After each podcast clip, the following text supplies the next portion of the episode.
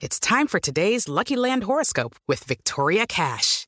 Life's gotten mundane, so shake up the daily routine and be adventurous with a trip to Lucky Land. You know what they say. Your chance to win starts with a spin. So go to LuckyLandSlots.com to play over 100 social casino-style games for free for your chance to redeem some serious prizes. Get lucky today at LuckyLandSlots.com. Available to players in the U.S., excluding Washington and Michigan. No purchase necessary. VGW Group. Void where prohibited by law. 18 plus. Terms and conditions apply. Jovem Pan Morning Show vai começar. Jovem Pan Morning Show está no ar. Jovem Pan Morning Show.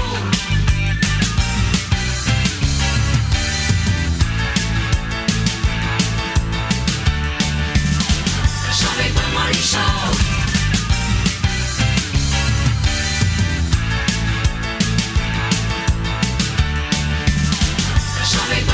Pan Morning Show. Fala, minha excelência, bom dia, uma ótima terça-feira para vocês que nos acompanham aqui na programação da Jovem Pan News. Tudo bem, gente? Tudo certo por aí? Olha só, sua revista eletrônica tá começando e hoje nós vamos repercutir o pedido da PGR para prender 39 pessoas acusadas de invasão e depredação em Brasília. E também vamos falar da repercussão da entrevista do governador de Minas Gerais, Romeu Zema. Zema sugeriu que o governo federal fez vista grossa para a possibilidade dos ataques do último dia 8 de janeiro. O ex-presidente Jair Bolsonaro conversou com alguns apoiadores nos Estados Unidos, chamou o que aconteceu em Brasília de vandalismo e lamentou o episódio. Tem também Big Brother Brasil, afinal de contas nós já temos os nossos escolhidos e falaremos para vocês dentro de instantes, certo, meu querido Felipe verdade. Campos? Mas antes, Paulinha, você tá on?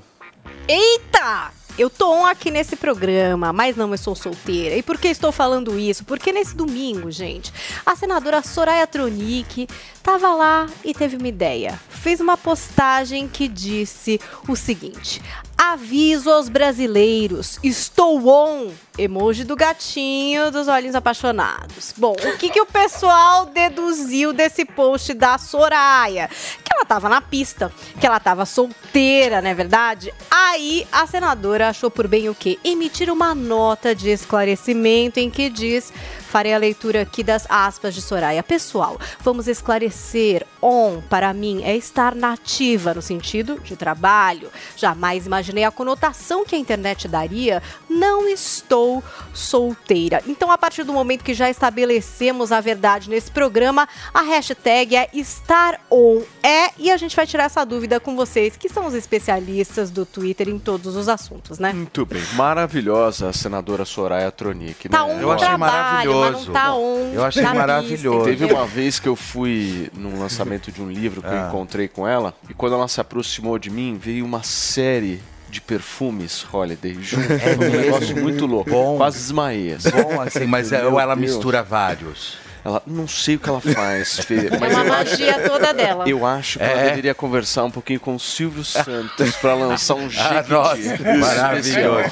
Mas eu achei um pouco assim de biscoito da parte dela, Você mas depois a achou? gente comenta sobre isso. Turma, vamos começar o nosso programa porque nós já temos um número específico aí de pessoas acusadas de invasão e depredação do Senado Federal em Brasília. A Procuradoria-Geral da República pede a condenação e a prisão de 39 suspeitos e o bloqueio de bens no valor de 40 milhões de reais para reparação de danos ao patrimônio público. Nas primeiras acusações formais após a invasão, a Procuradoria atribui seis crimes aos envolvidos nos ataques. A reportagem dessa história é do nosso Paulo Edson Fiore. No texto enviado ao Supremo Tribunal Federal nesta segunda-feira, a PGR pede que os acusados sejam condenados por seis crimes, entre eles associação criminosa armada, abolição violenta do Estado Democrático de Direito, golpe de Estado e dano qualificado pela violência. O documento é assinado pelo Subprocurador-Geral da República, Carlos Frederico Santos, coordenador do Grupo Estratégico de Combate aos Atos Antidemocráticos, criado pelo PGR Augusto Aras na semana passada. Além da condenação, a promotoria pede que seja decretada a prisão preventiva dos denunciados e o bloqueio de bens dos invasores no valor de 40 milhões de reais para a reparação de danos.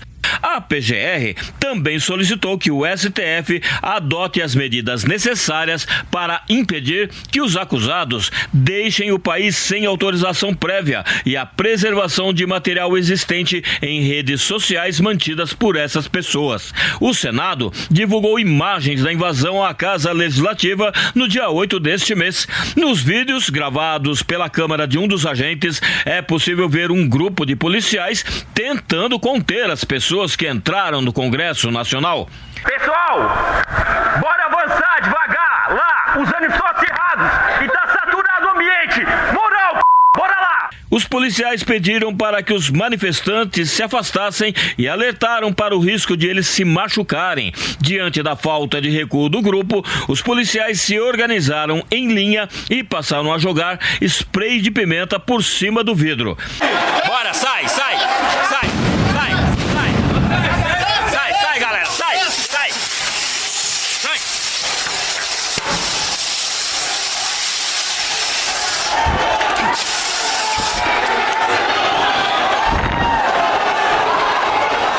De acordo com relatos da Polícia Legislativa, os invasores arremessaram contra os agentes objetos como pontas de aço, pedaços de madeira e itens do mobiliário do Senado. Também foram apreendidos itens como um canivete e uma faca esportiva de camping. Muito bem, gente, está aí a reportagem do nosso Paulo Edson Fiore mostrando um pouquinho dessas imagens que repercutiram tanto, né, Paulinha, das câmeras alo- alocadas nos policiais, enfim, os policiais sendo agredidos por por essas pessoas, né? pessoas de bem, eu ouvi muito falar isso, pessoas de bem. Meu querido Alexandre Borges, cadê o Alexandre Borges? Coloca aqui na tela para mim o Alê. Alê, você acha que essas pessoas são pessoas de bem, irmão? Bom dia para vocês, Alexandre Taon. Enfim, é, não, não são. São, são criminosos. É, é- é gente que tem que ir para cadeia. é, é claro que com toda a investigação, com direito de defesa, enfim. Mas se invadir os principais prédios públicos do Brasil não for crime, o que, que é crime? Né? Quer dizer, se, e tudo filmado, esse que é, é- que é interessante. Né? É, são criminosos orgulhosos dos seus próprios crimes. Né? É gente que filmou, que fez live, que tirou foto, que bateu no peito, que diz: Eu tô aqui, eu tô quebrando, eu tô fazendo, enfim. Então agora eles vão descobrir é, é, qual é o preço disso. Mas que tem que ser presos, evidentemente. Inclusive, até está certo Gilmar Mendes, que soltou ah, ah, alguma- algumas presas lá da Colmeia para poder abrir espaço. É bom que, que- que, inclusive, que as matérias digam e deixem claro que eram presas em semiaberto, eram presas que já estavam passando o dia fora da cadeia de tornozeleira eletrônica, só dormiam na cadeia. Então essas foram liberadas para ficar em prisão domiciliar, mas com a tornozeleira eletrônica para abrir espaço para os golpistas que agora vão conhecer toda a hospitalidade do sistema penitencial brasileiro. Muito bem. Eu vi, eu não sei se vocês viram eh, na internet alguns vídeos das pessoas questionando aquele relógio que foi eh, Aham. Jogado que foi no jogado, chão. Jogado é, no chão. De Dom João. Porque Pois você é. viu isso, Holiday? Que o horário da câmera tava dando, sei lá, três horas e. Coloca a imagem de novo pra mim, ô Fernandinha, por favor, só pra gente ver o horário certinho da câmera quando. A hora esse- que ele joga o relógio esse no chão. vândalo- O relógio estava atrasado. Exato. E aí o relógio, o relógio tava dando meio-dia e 15. E aí eu vi um monte de gente falando: ah, aí tem coisa, hein? Ah, Isso aí aí é estranho e tal. Só tem um ponto. O relógio tem 400 anos. Eu acho, não sei, que ele talvez não dê a hora certa, É, assim, mais precisa. precisa, É. né, Marronzinho? Não é Há 400 anos deveria ser meio-dia e 15. Por isso que ele estava marcando. Não, as pessoas estão tentando achar de horário. qualquer maneira uma justificativa para o injustificável. Primeiro era a questão dos infiltrados, aí agora o relógio aí, ó, o relógio. Você viu que estava marcando meio-dia? O cara para querer ver isso aí, velho, é porque ele tá procurando pelo em ovo. Não, não, tô- esse relógio tá marcando meio-dia, mas a câmera tá marcando três horas da tarde. Isso é um absurdo. Mas o cara jogando o relógio, que é uma relíquia nacional não. no chão, É, aí tudo bem. ignorar Preocupação é o relógio. E a É incompetência é a desse cara que tá no ar agora, que acabou de sair. Ele quebrou, tentou quebrar a câmera quatro vezes, cara. É muita incompetência. Ele com extintor de incêndio. Que é um negócio muito grande e pesado pra jogar pra cima. É, não é um quebrador de câmera profissional, mas tinha profissional ali no, no meio do, do, desse combate todo, porque a gente via nas câmeras o pessoal jogando spray de pimenta e nada do pessoal se afastar, cara. Não era tiazinha do Zap. Essa galera não era. Olha aí, ó, machadada Não, não era meio. mesmo. Não era Assim, tiazinha do Zap. Isso aí era uma outra galera. Desculpa, esse pessoal aí não, não tem absolutamente nada a ver com manifestante. Não tem, não tem. É outra história. Fazer uma oposição inteligente, buscar realmente outros caminhos, tal. Agora, esse pessoal que entrou e fez absolutamente tudo isso, eu tenho absolutamente certeza que não foi a tia do Zap, não foi o pessoal, como você disse ontem, o pessoal que ficava na porta do quartel era um outro perfil.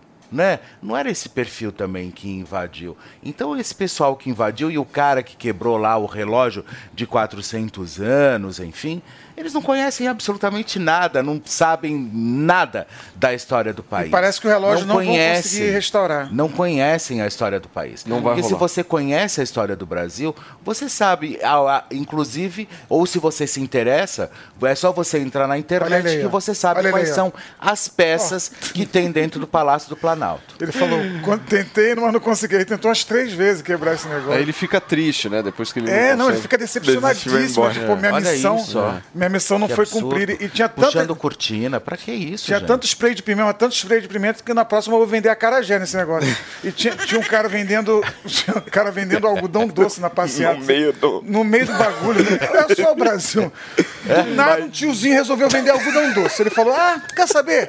Vou dar uma lucrada. Galera, Meu, que Mas parada. eu vou te falar, eu, eu admiro gente assim. Porra, é, não, o Porque, brasileiro não porra, existe nunca. Imagina, você num momento desse, com esse caos e tal, o cara chegar e falar, pô, tem um monte de gente aqui, eu vou empreender porque eu tenho conta pra É, pagar. Vestido de Teletubbies Fiz o curso ainda, do né? Sebrae, vou empreender. Mas sabe uma coisa que eu queria trazer também, no sentido desses manifestantes são agressivos, é interessante também que a investigação estabeleça se a convocação trazia esse tom de agressividade. Eu acredito que muitas das assim? convocações, porque uma coisa é você dizer, vamos é, Se sentar no manifestar, chão e cantar Imagine. Outra coisa é você dizer. Venha para invadir, venha para, para tomar esse espaço, para lutar pelo Brasil com todas as armas. Eu acho que o tom também da convocação é uma É. coisa importante de ser sugerido de não levar- investigado de não levar e criança, trazido, entendeu? Porque, tipo, quando você faz uma convocação vamos tomar o poder, vamos invadir prédios públicos, desculpa, não é uma convocação pacífica, entendeu? É. Não é uma convocação pacífica. Então, acho que também é interessante de se estabelecer isso, porque, claro, essas pessoas que invadiram e tal não são todas as pessoas, mas como foi essa convocação? Porque as pessoas também já entraram, algumas, muitas delas, nesse espírito. Sim. Mais de 1.500 Mas isso, acho que pessoas isso- que vieram em ônibus. Será que elas foram convocadas num espírito já de invadir, num espírito já de causar violência? Acho que isso a investigação Paulinha. também deve estabelecer. É. Diga, Olha, Alexandre. Po- Posso dar uma. Ah, O, isso, essa discussão sobre a convocação, ela já vinha desde o 6 de janeiro lá nos Estados Unidos, do Trump. O Trump não falou especificamente entrem e quebrem, mas ele falou: vamos lá, vamos para a capital, vamos para frente do Capitólio, vamos mostrar. Quer dizer, o Trump foi irresponsável. Eu me lembro na época quando eu comentei isso, eu perdi um monte de amigo. Que, pô, você está xingando o Trump? Eu falei, não, eu estou apenas dizendo que ele foi irresponsável. Você não pega uma turba ensandecida e fala, vamos todo mundo para lá, e depois, quando dá confusão, ah, não sabia. E a gente viu a mesma coisa agora nesse, nesse 8 de janeiro. Você tem que tomar cuidado quando você está lidando com 5 mil pessoas nervosas, pessoas que foram levadas a acreditar que as eleições foram fraudadas, pessoas que acham que existe uma ditadura, que tal. Essas pessoas, quando são convocadas para ir e invadir eh, o espaço público, elas vão fazer o quê? Elas vão fazer um piquenique? Não vão. Então há uma responsabilidade. Esse é um problema que a gente tem que confrontar hoje em relação à responsabilidade de quem convoca as coisas em rede social e quem efetivamente vai e comete algum crime. Porque quem convoca ah, alguém em rede social, essas pessoas hoje em dia, elas sabem que elas não precisam dizer vá lá e quebre. Elas só precisam É, dar uma subtexto. piadinha, falar uma palavra ambígua, É dar uma isso. frase mais ou menos que tenha a ver É e deixa solto que as pessoas vão fazer alguma coisa, depois fica fácil para quem escreveu eh, esse influenciador dizer não, não tem nada a ver com isso e tal. Então a gente tem que ver exatamente por isso eu estou concordando com você, Paulinho. Tem que, ser, tem que tomar muito cuidado com esse nexo causal, porque a- a- essa confusão não nasceu no chão ali da, da Praça dos Três Poderes. O Holiday, eu entendi, não Hum. querendo de maneira nenhuma colocar algum tipo de estresse nesse programa, Claro, mas eu jamais. entendi que o Alexandre Borges quer jogar a culpa para o Jair Bolsonaro. Eu também entendi isso. Eu entendi O mínimo isso. que se investigue. Eu entendi isso. Eu quero saber a tua opinião. Não, eu quero aqui, claro, com muitas data vênias, é, discordar do, do Alexandre Borges, desde o início, aliás, né? Porque uma coisa que não se discutiu até aqui, e, e- e toda vez, infelizmente, as autoridades não têm levado a sério, é a possibilidade de infiltrados. Porque, veja, é importante a gente ter noção do histórico das manifestações convocadas pela direita até aqui no impeachment da Dilma, foram diversas as vezes em que nós convocamos manifestações para frente do Congresso Nacional e sempre em um tom muito enfático. Vamos lá, vamos levar para dentro do Congresso impeachment, vamos entrar lá com tudo, é a casa do povo, não sei o que, etc, etc. O máximo que se viu naquela época foi um acampamento em frente ao Congresso Nacional que estabeleceu-se ali por um mês inteiro de pessoas acampando, exigindo o impeachment da presidente Dilma, inclusive saíram do acampamento alguns dias antes do Cunha aceitar aquele pedido de impeachment. E não houve um único ato de vandalismo. Quando nós convocamos aquelas grandes manifestações que foram para a Avenida Paulista em 2015 e 2016, Milhões de pessoas ah, ah, tomaram conta ah, das capitais do país. Foi, inclusive, a maior manifestação da história do país, segundo o próprio, o próprio Datafolha. E você pode procurar nos jornais. Não há uma única ocorrência, uma vidraça quebrada, não é nada. Veja, são anos de um histórico de manifestações convocadas com uma linguagem dura, firme, com discursos muitas vezes radicais, tinha intervencionista no meio, tinha gente que pedia ditadura, intervenção militar, e mesmo estes não quebravam uma única vidraça, não pichavam um único muro. Aí eis que, de repente, após a eleição, todos esses patriotas que se manifestaram ao longo de anos viraram criminosos, saíram quebrando vidraça, invadiram o Congresso Nacional, o Supremo e o Palácio do Planalto do dia para noite. Opa, pera lá um pouquinho. E quem é o mais beneficiado depois dessa manifestação? É o Bolsonaro, que agora está sendo acusado, investigado e alguns pedindo a prisão dele? Quem é o mais prejudicado? Os manifestantes, que foram presos, ficaram dias seguidos dentro de um balcão como se estivessem num campo de concentração? A direita, que agora é acusada de radical, defensora de um golpe? Não.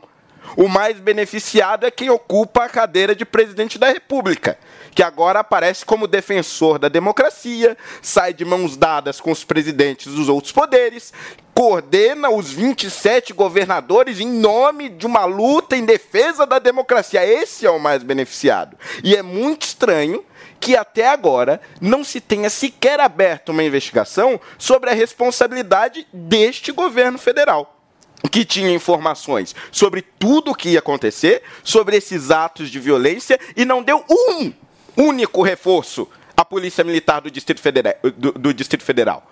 A única ajuda que se teve do governo federal até agora foi apontar o dedo para culpados. E, curiosamente, nenhum culpado está dentro deste governo.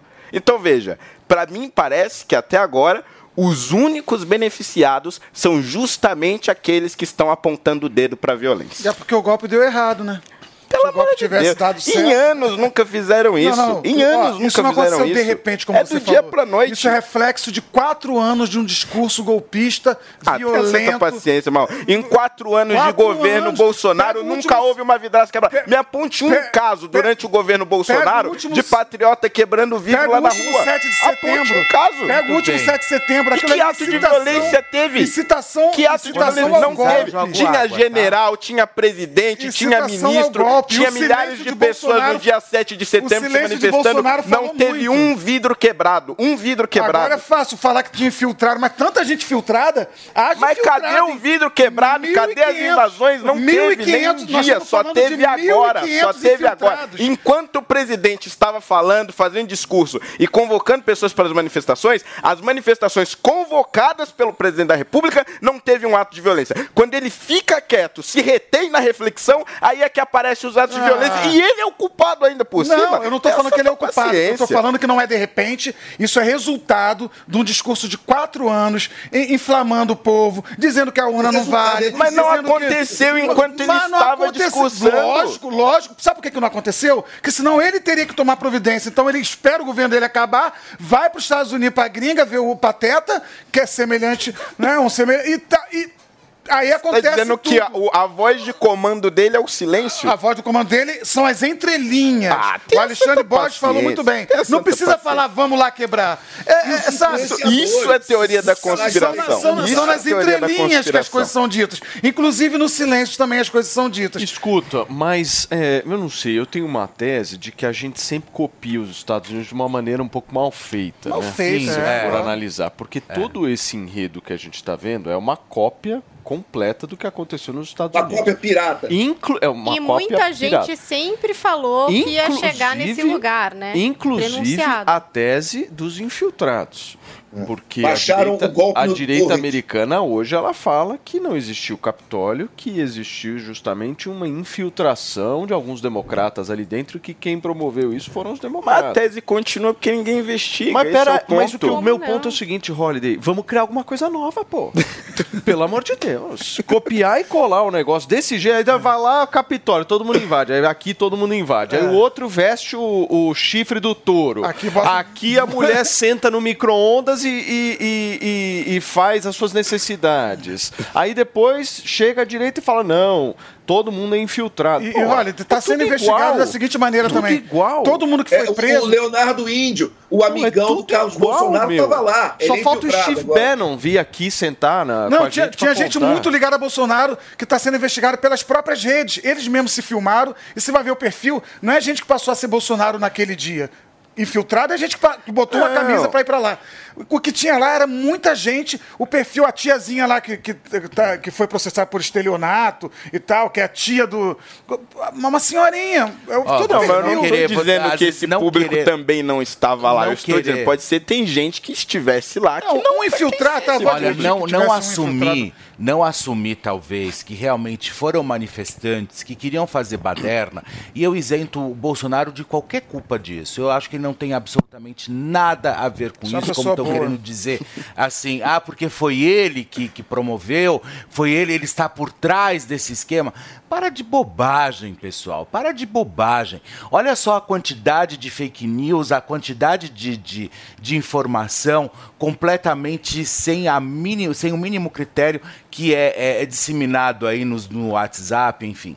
Mas Então, o que, o que acontece é o seguinte, um é, eu não, não estou aqui, não estou aqui é, é, é, colocando, tentando pôr panos quentes nessa história, mas que esses manifestantes não têm absolutamente nada a ver com uma direita, com uma oposição mais inteligente, de uma forma mais correta, de uma forma extremamente mais adequada, isso sem dúvida alguma não tem. E eu não imputo isso em, a- a- é, é, nas costas do Bolsonaro. Você bota Não a tua mão no como. fogo? Hã? Bota a mão no fogo. Olha, eu acho que eu não só coloco a minha mão no fogo, como eu também coloco o meu corpo inteiro. Ih, cara, eu já ouvi essa frase. Meu Deus do Eu céu. já ouvi essa frase. Teve já. gente já eu se queimou acho, com essa eu não frase. acho. Agora, se são direitas extremistas, se de direita Mas, extrema, Felipe, posso te perguntar enfim, agora que o Bolsonaro falou, vai lá e invade, isso com Agora, olha, pensa, não. a maior frustração dessas pessoas tem a ver com o fato do Bolsonaro não ter sido eleito. Aham. Ou vocês discordam disso? Não, Essa é a não. maior frustração. frustração. Claro, Porque se ele fosse eleito,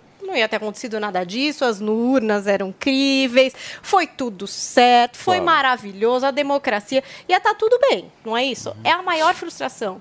É ele não ter sido eleito e todas essas alegações que a gente sabe que são embalsamadas em um monte de fake news. Ele foi presidente do Brasil, deixou de ser. Ele se furtou de se comunicar com todas essas pessoas. Óbvio, tem gente que é mais racional, que aceitou, ficou de boa, voltou para casa. Daqui a quatro anos a gente conversa. E teve gente que foi se radicalizando, gente. É. Tem, sei lá, Mas se gente às vezes da radicalizando, família Paulinha. que foi ficar na porta do quartel e que você pensa, gente, que loucura, É. né? Essa pessoa tá lá na porta do quartel, nunca Hum. imaginei. E nisso tudo bem, porque tava lá pacífico, mas mesmo assim é uma espécie de radi- radicalização. E tem gente que é Paulo. mais radical ainda. Então, e essa pessoa ficou Paulo. embalsamada nesses grupos Mas de zap, acha, nesse tipo aí- de e aí coisa. você E o Bolsonaro se furtou de pacificar essas pessoas. Não, o se Bolsonaro furtou tinha que de aceitar o resultado de uma forma, de uma forma pública. não é fácil, se gente. furtou de passar a faixa, se furtou de sinalizar para essas Não, pessoas que o processo democrático tinha que ser respeitado, gente. Ele se furtou o tempo inteiro de fazer Deixa isso. eu ouvir o Alexandre, Não que ele acho. pediu a palavra aqui. É, é só um ponto assim, por que, que nós, que olhamos as notícias pelo olhar da direita, por que, que a gente não usa um critério que, que a gente historicamente usou com os radicais islâmicos, né? Eles faziam atos terroristas e aí a- a- muita gente da imprensa da esquerda dizia assim, ah, esse cara é um lobo solitário, ele fez isso sozinho, ele fez da cabeça dele, coitado do Osama Bin Laden, tem nada a ver com isso e tal, não sei o quê. E a gente dizia, não, gente, peraí, existe um nexo causal entre o discurso radical dessa dessa parte do islamismo que leva a um bando de garoto, um bando de gente ali a virar homem-bomba, se radicalizar, e, a e lá na ponta ele comete um ato. Claro, tem um bilhão de muçulmanos no mundo, não são todos que vão virar homem-bomba, não são todos que vão explodir, mas você tem, estatisticamente, um número suficiente para que um, dois, três, dez, vinte vão lá e façam algum tipo de ato condenável, terrorista. Então, assim, é, é, a gente usou anos o critério de dizer: olha, o sujeito entra num lugar gritando Alá é grande e explode, a gente tem o direito de fazer algum tipo de conexão com um discurso mais radical é, é, islâmico. Agora, com o discurso político, a gente não pode fazer é, é, algum tipo de, pelo menos, de inferência é, é, em relação ao, a, a dizer, ficar anos dizendo que as urnas eram fraudadas, dizendo que o sistema estava. que, a, que a eleição não era justa, não era legal, e, e e uma série de ataques ao, ao, ao judiciário, e isso não levar a pelo menos ali 10, 20, 30, 50 pessoas a se radicalizarem, eu acho que é pelo menos lícito que a gente levante a discussão. Quem vai dizer, quem vai dar a palavra final é a investigação, é a polícia, é o judiciário, enfim. Mas é lícito que a gente levante ao menos a questão.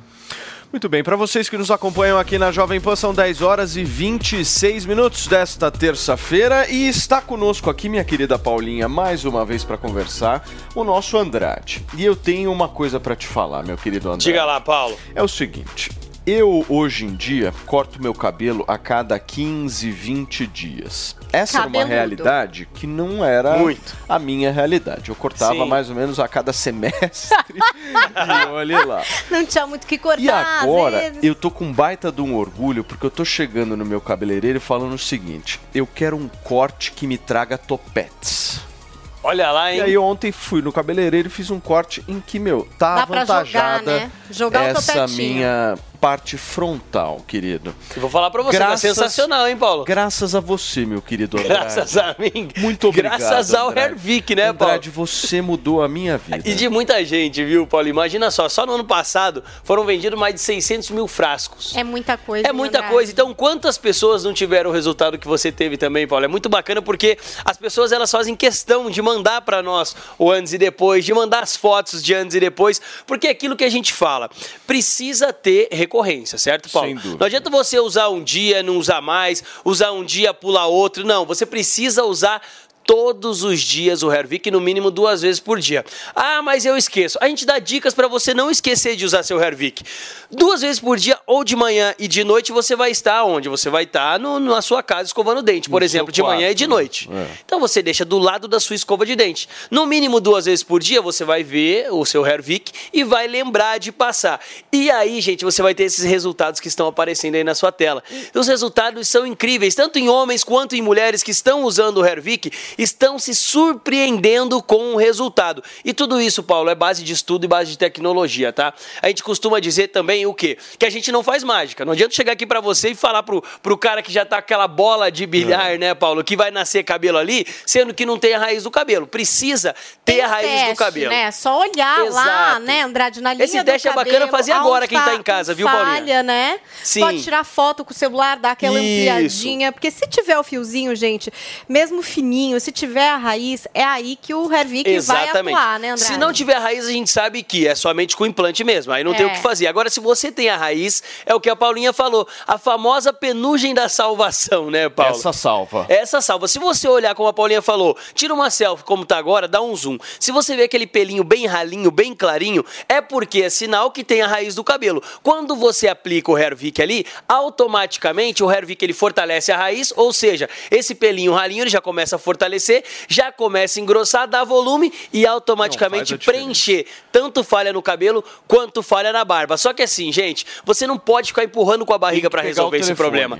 Tem que pegar o telefone e ligar agora pra gente no 0800 020 1726. Mas ó, liga agora. Como eu falei, não espera cair todo o cabelo Ô, pra você dar o primeiro passo. Já liga 0800 020 1726, Paulo. Ontem a gente fez uma promoção bem legal aqui, Sim. né, Legal. Paulinha? Com brinde novo, Com brinde inclusive. E vou novo, falar pra você. A, a turma não gostou muito quando eu falei que não ia ter brinde, hein?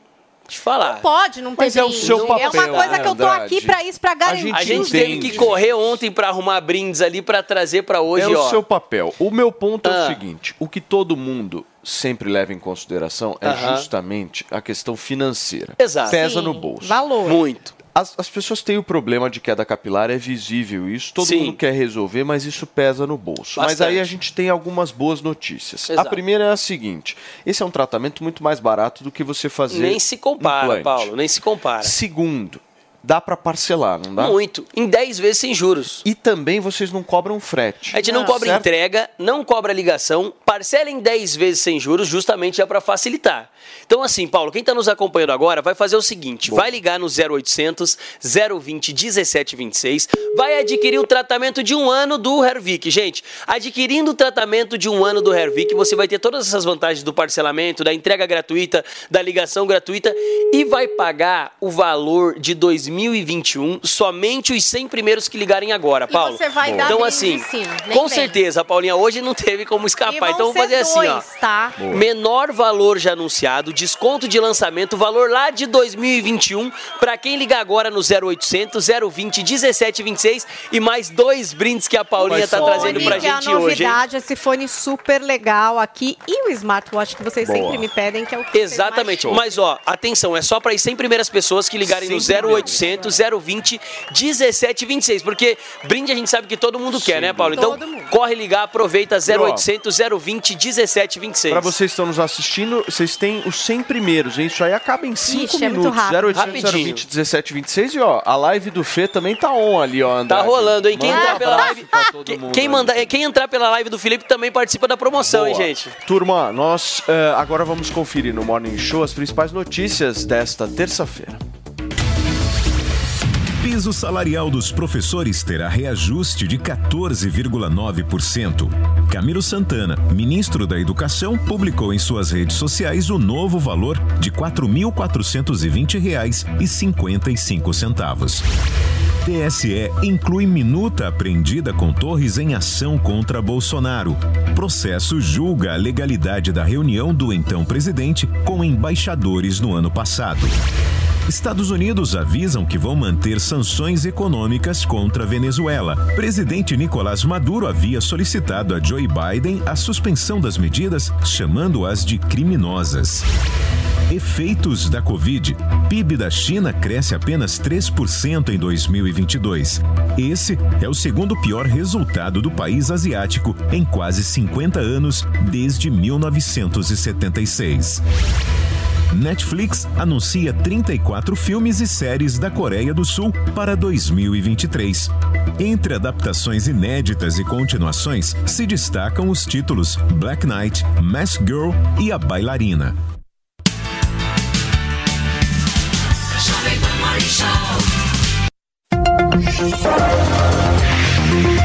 Jovem Pan Saúde. Saúde e visão com o Dr. Michel Wade Fará. Retinopatias tóxicas. Diversas medicações de uso sistêmico podem afetar a parte posterior do olho e, mais propriamente dito, a retina. A substância mais frequentemente utilizada em nosso meio e que apresenta um potencial de causar toxicidade da retina são os antimaláricos e o tamoxifeno. Atenção! Os antimaláricos que ganharam grande notoriedade na pandemia Covid-19 são a cloroquina e a hidroxicloroquina. São úteis e eficazes também no controle das doenças reumáticas. A frequência de retinopatia em pacientes sob uso prolongado de cloroquina ou hidroxicloroquina é de cerca de 5 a 10%. Inicialmente, o paciente percebe uma alteração do campo visual central e no teste de visão de cores já nota também algumas uh, deform deformidades da, da detecção das cores. Posteriormente, pode ocorrer perda de nitidez, formação de um aspecto do fundo do olho denominado mácula em alvo, ou também chamada por comparação com olho de boi, sinais que o oftalmologista deve reconhecer prontamente. Essas alterações da retinopatia são irreversíveis e, portanto, é fundamental que o seu diagnóstico seja precoce, seguido de uma imediata suspensão do uso da medicação por um outro medicamento alternativo. Para ter o conteúdo na íntegra e outras entrevistas, acesse o canal do YouTube Jovem Pan Saúde e também o aplicativo da Panflix para Android e iOS. Jovem Pan Saúde. Quem é da década de 90 já conhece o Pense Bem, né? Agora ele voltou e é computador de verdade. O notebook Pense Bem é perfeito para te acompanhar em todos os lugares, seja trabalhando ou até mesmo se divertindo com vídeos e séries. Possui sistema Windows e processador Intel com imagem HD e teclado luminoso e um acabamento todo em metal para você curtir com muita tecnologia e diversão. Acesse www.tectoy.com.br e garanta já o seu. Informação e opinião. Jovem Pan News. Dicas de verão Jovem Pan. E aí, tá assustado com o calor que anda fazendo? Então se liga para não se assustar com a sua conta de luz no fim do mês. Quando ligar seu ar-condicionado, lembre-se, 23 graus é a temperatura ideal para refrigerar bem sem sobrecarregar o aparelho. Além disso, feche bem as portas e janelas. Se você não tem e tá pensando em comprar um, se liga. Na hora da instalação, escolha um espaço com pouca incidência solar. Jovem Pan.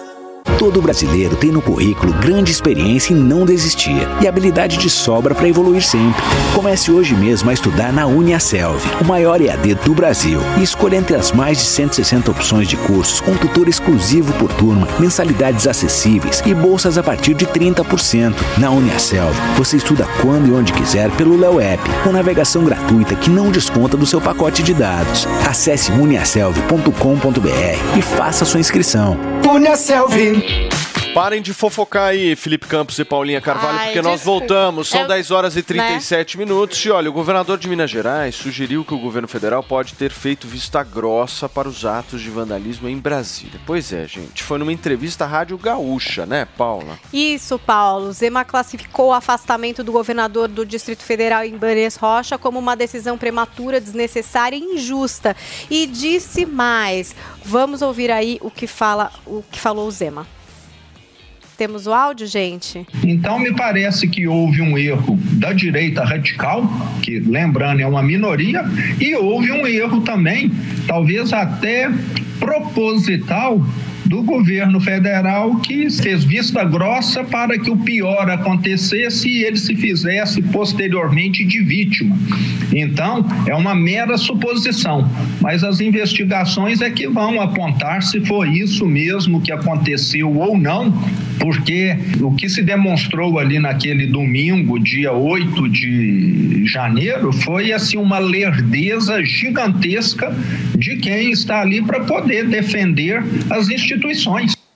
Pois é, a fala do Zema gerou repercussões, como, por exemplo, o que disse o ministro-chefe da SECOM, Paulo Pimenta, ali no Twitter. Eu vou ler aspas para vocês aqui. Ó. Não contribui o governador de um estado importante como Minas Gerais fazer insinuações sem base, tentando culpar a vítima com a teoria da conspiração que levou muitos golpistas a ventilar fake news sobre infiltrados e coisas desse tipo. Queremos diálogo sério pela reconstrução do Brasil, escreveu o Paulo Pimenta. Muito bem, gente. Nós temos uh, já o nosso Bruno Pinheiro, minha querida Fernanda, conectado, pronto para trazer mais informações, porque olha só, gente, a PGR pediu a prisão, mas não tem onde colocar todos os 70, uh, as 70 pessoas. Gilmar Mendes mandou, inclusive, soltar os 85 uh, do regime semiaberto no Distrito Federal para abrir vagas a presas por atos de violência. O nosso Bruno Pinheiro tem como explicar mais essa história para gente, certo, Bruno? Bem-vindo. Exatamente, é você um ótimo dia que nos acompanha. Vamos lá entender então. 85 mulheres foram liberadas após uma decisão do ministro Gilmar Mendes do STF. Essas mulheres já estavam em regime de semiaberto. Elas já estavam realizando atividades aqui fora durante o dia e retornavam à noite somente na hora de dormir e no outro dia, ao amanhecer, estavam nas ruas novamente. Com essa decisão, Gilmar Mendes autoriza então que as mulheres ficam diretamente nas ruas, que sejam liberadas e a partir de agora serão monitoradas através de tornozeleira eletrônica. Após 90 dias, essa decisão será revista de forma individual. O comportamento e realmente se o sistema ali com a tornozeleira está sendo essencial. Mas qual é a justificativa? Que na segunda-feira, após os atos, na segunda-feira, dia 9, 500 mulheres chegaram no sistema na penitenciária aqui da capital federal. E por falta de espaço, acabaram liberando essas 85 que já estavam em regime de semiaberto, estavam aptas a serem liberadas. Então, a partir de agora, é ficar de olho se somente esse acompanhamento com a tornozeleira será o suficiente. Após 90 dias, essa medida será revista. Então, ações mas o espaço é muito pequeno e foi necessário liberar um pouco do que estava lá dentro da penitenciária, viu, Paulo? Ô Bruno, você tem mais informações sobre o depoimento de Anderson Torres da Polícia Federal? Quando é que vai ser? Olha, a expectativa hoje na parte da manhã, nós conversávamos com assessores da administros do STF que confirmaram que a decisão não é do STF, que agora é de responsabilidade da Polícia Federal de agendar esse depoimento. Anderson Torres continua aqui aos fundos no 4 Batalhão da Polícia Militar, de onde ele chegou e veio diretamente e daqui ainda não saiu. Durante esses dias, já que ele chegou no final de semana, alguns amigos alguns senadores, amigos de Anderson Torres, já estão articulando uma visita. Com quem eu conversei ontem já me confidenciaram que há o interesse de visitar Anderson Torres após o seu depoimento à Polícia Federal. Então, a expectativa é que esse depoimento seja agendado e logo na sequência, Anderson Torres receba então visita de alguns senadores lá do Congresso Nacional que estiveram em algum momento ao lado de Anderson Torres, que é ex-ministro e ex-secretário de Segurança do Distrito Federal. O gesto é, é visto como é, amizade, intimidade e que o ex-ministro não se sinta isolado, abandonado aqui no 4 Batalhão da Polícia Militar. Paulo. Muito bem, obrigado Bruno Pinheiro pelas suas informações direto de Brasília, atualizando o quadro aí da situação do ex-secretário de Segurança Pública Anderson Torres. E olha, o ex-presidente Jair Bolsonaro conversou com alguns apoiadores lá nos Estados Unidos, chamou o que aconteceu em Brasília de vandalismo e lamentou o episódio. A gente vai dar uma olhada numa reportagem do Vitor Hugo Salina agora. O ex-presidente Jair Bolsonaro falou com apoiadores nesta segunda-feira, 16, em Orlando, nos Estados Unidos. Na conversa, citou algumas ações à frente do governo e admitiu alguns erros na gestão. Sem corrupção, uma guerra e pandemia, economia subindo. Sempre. Desemprego lá embaixo. O litro da gasolina abaixo de 5 dólares. Nunca saí fora das quatro linhas. Alguns, alguns me criticam por causa disso, mas nunca saí fora das quatro linhas. Não volte pro Brasil, Foi, Bolsonaro. Quatro anos de todo dia era segunda-feira. A gente comete algum deslize em casa, quem dirá. Não... Bolsonaro disse lamentar o vandalismo em Brasília e chamou o 8 de janeiro de inacreditável. Eu lamento o que aconteceu dia 8, é uma coisa inacreditável, infelizmente. Na sexta-feira, após um pedido da Procuradoria-Geral da República, o ministro do STF, Alexandre de Moraes, incluiu Jair Bolsonaro na investigação sobre os atos que resultaram na invasão e depredação das sedes dos três poderes. Muito bem, gente. Tá aí um resumo de como é que foi o dia do presidente Jair Bolsonaro, ex-presidente Jair Bolsonaro, conversando um pouco com apoiadores em Orlando, meu querido Holiday. Você gostaria de estar lá? É, eu, eu acho que assim, o Bolsonaro ele tá fazendo é, realmente o que um ex-presidente deve fazer nesse momento. Quer dizer, Viajar. Deve... Não, se recolher, realmente. Eu acho que é, havia uma expectativa de que o Bolsonaro liderasse é, a, a oposição nesse momento, se organizasse ali, tanto com as pessoas é, nas ruas quanto com aqueles que estão no Congresso Nacional. Mas eu acho que a, a situação dele é muito mais específica. Né? É, Enquanto ex-presidente, ele está sendo investigado por é, é, é, ter organizado supostamente ou de alguma forma ter incentivado os atos de vandalismo, que eu acho um absurdo, já que ele não eh, se pronunciou eh, favoravelmente a, a esses atos. Mas agora, nesse momento em que ele está sendo investigado, em que, o, em que o governo está de olho nele, eu acho que o, realmente o melhor que ele pode fazer é se, digamos, eh, preservar nesse momento de reflexão e daqui a algumas semanas, talvez quando voltar os trabalhos legislativos na Câmara dos Deputados e no Senado, aí sim colaborar nessa organização da oposição. Agora, do ponto de vista legal, ele tem o visto de turista estabelecido até final de janeiro, não é isso? Eu ele acho tem que 30 é, dias, se eu não me basicamente engano. Ele isso. chegou lá, sei lá, dia 30 de dezembro? algo- É, não, não, mas tem, um, disso, é? mas tem um caso específico ali, né? Porque a, a lei diz que o, o passaporte A1, né, que seria o passaporte diplomático, para presidente também pode ser usado por ex-presidentes. A grande questão é se ele precisa fazer uma atualização nesse passaporte diplomático ou não. E também no Os perfil dele, que ainda deputados... tá presidente. Não, já, já mudou, já, mudou. trocou. Tá bom, então Os já tá- deputados... de espalhar fake news aí, ô. É, mano. Os deputados democratas nos Estados Unidos, tanto a esquerda americana, está dizendo o seguinte: não, ele não pode continuar aqui com esse passaporte eh, diplomático. Ele está pressionando o Biden a, a- a mandar o cara embora quando der eh, o prazo ali. Mas essa é uma discussão que se pode ter. Que a princípio ex-presidentes podem continuar usando esse passaporte. Então, mas não querendo de maneira nenhuma provocá-lo. Ex-presidentes, você falou que ex-presidentes têm que fazer exatamente isso, de, de ter uma certa serenidade. Mas ex-presidentes também não devem vir para o Brasil? Não, tem uma menina que aconselhou ele ali Deixa o falando. cara curtir as férias dele. Mas olha só, Ad uma- eterno.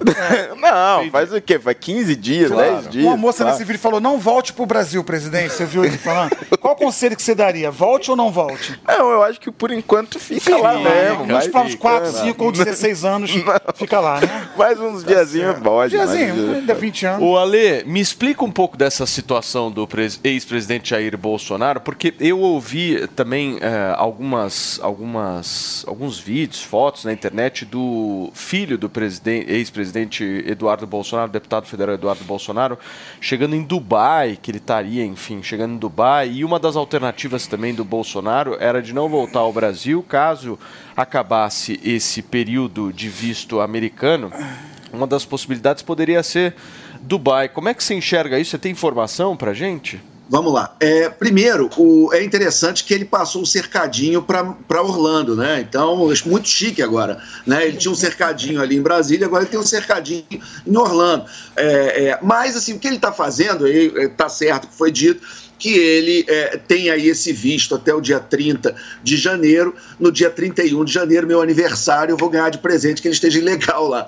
Mas, enfim, é, é, na verdade ele pode voltar, ele pode renovar, mas a discussão que está tendo no parlamento americano não é apenas do status do visto, é se ele tem ou não participação nos atos, ele incentivou de alguma forma os atos no Brasil, porque tem uma lei do século XVIII, muito pouco depois da independência americana, uma lei de 1780, mais ou menos, 1790, que diz que nenhum eh, estrangeiro pode, de solo americano, desestabilizar, gerar golpe em outro país.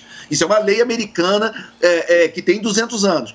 E, é- e tem deputados eh, eh, do Partido Democrata que querem que Jair Bolsonaro seja investigado por essa lei, porque aí ele poderia ser expulso dos Estados Unidos por ter, por em solo americano, um estrangeiro ter incentivado golpe e confusão em outro país. Então tem esse ponto. Em relação a ele e a família, eles têm, eles estão num processo, eu realmente não sei qual é o estágio que está, mas tem um processo de cidadania italiana. Então era uma possibilidade. se eles acharem que está difícil ficar nos Estados Unidos, eles poderiam é, ir para a Itália. É, é, também já teve alguma reação na Itália, até da direita italiana. A própria presidente, a, a, a Meloni, já disse que não está afim de confusão e, e ela deu a entender que não estava afim que o Bolsonaro fosse para lá. Mas algum lugar para ir ele sempre vai ter. Ele tem, por exemplo, a Hungria, do Orbán, que com certeza receberia ele de braços abertos. Países árabes que ele tem uma boa relação. É, é, por exemplo, quando o, o Eduardo Bolsonaro foi flagrado assistindo o jogo da Copa, que ele disse que estava levando pendrive, enfim.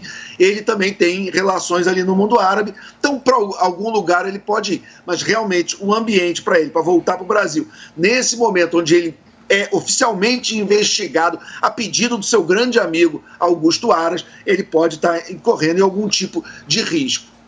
Escuta, mas na avaliação de vocês, se vocês estão falando tanto dessa questão dele, sei lá, tentar esticar a permanência dele nos Estados Unidos, ou ir para a Itália, ou Gente, ir para. Dubai, significa que, eh, na avaliação de vocês, se ele pisar no Brasil, ele vai para cadeia?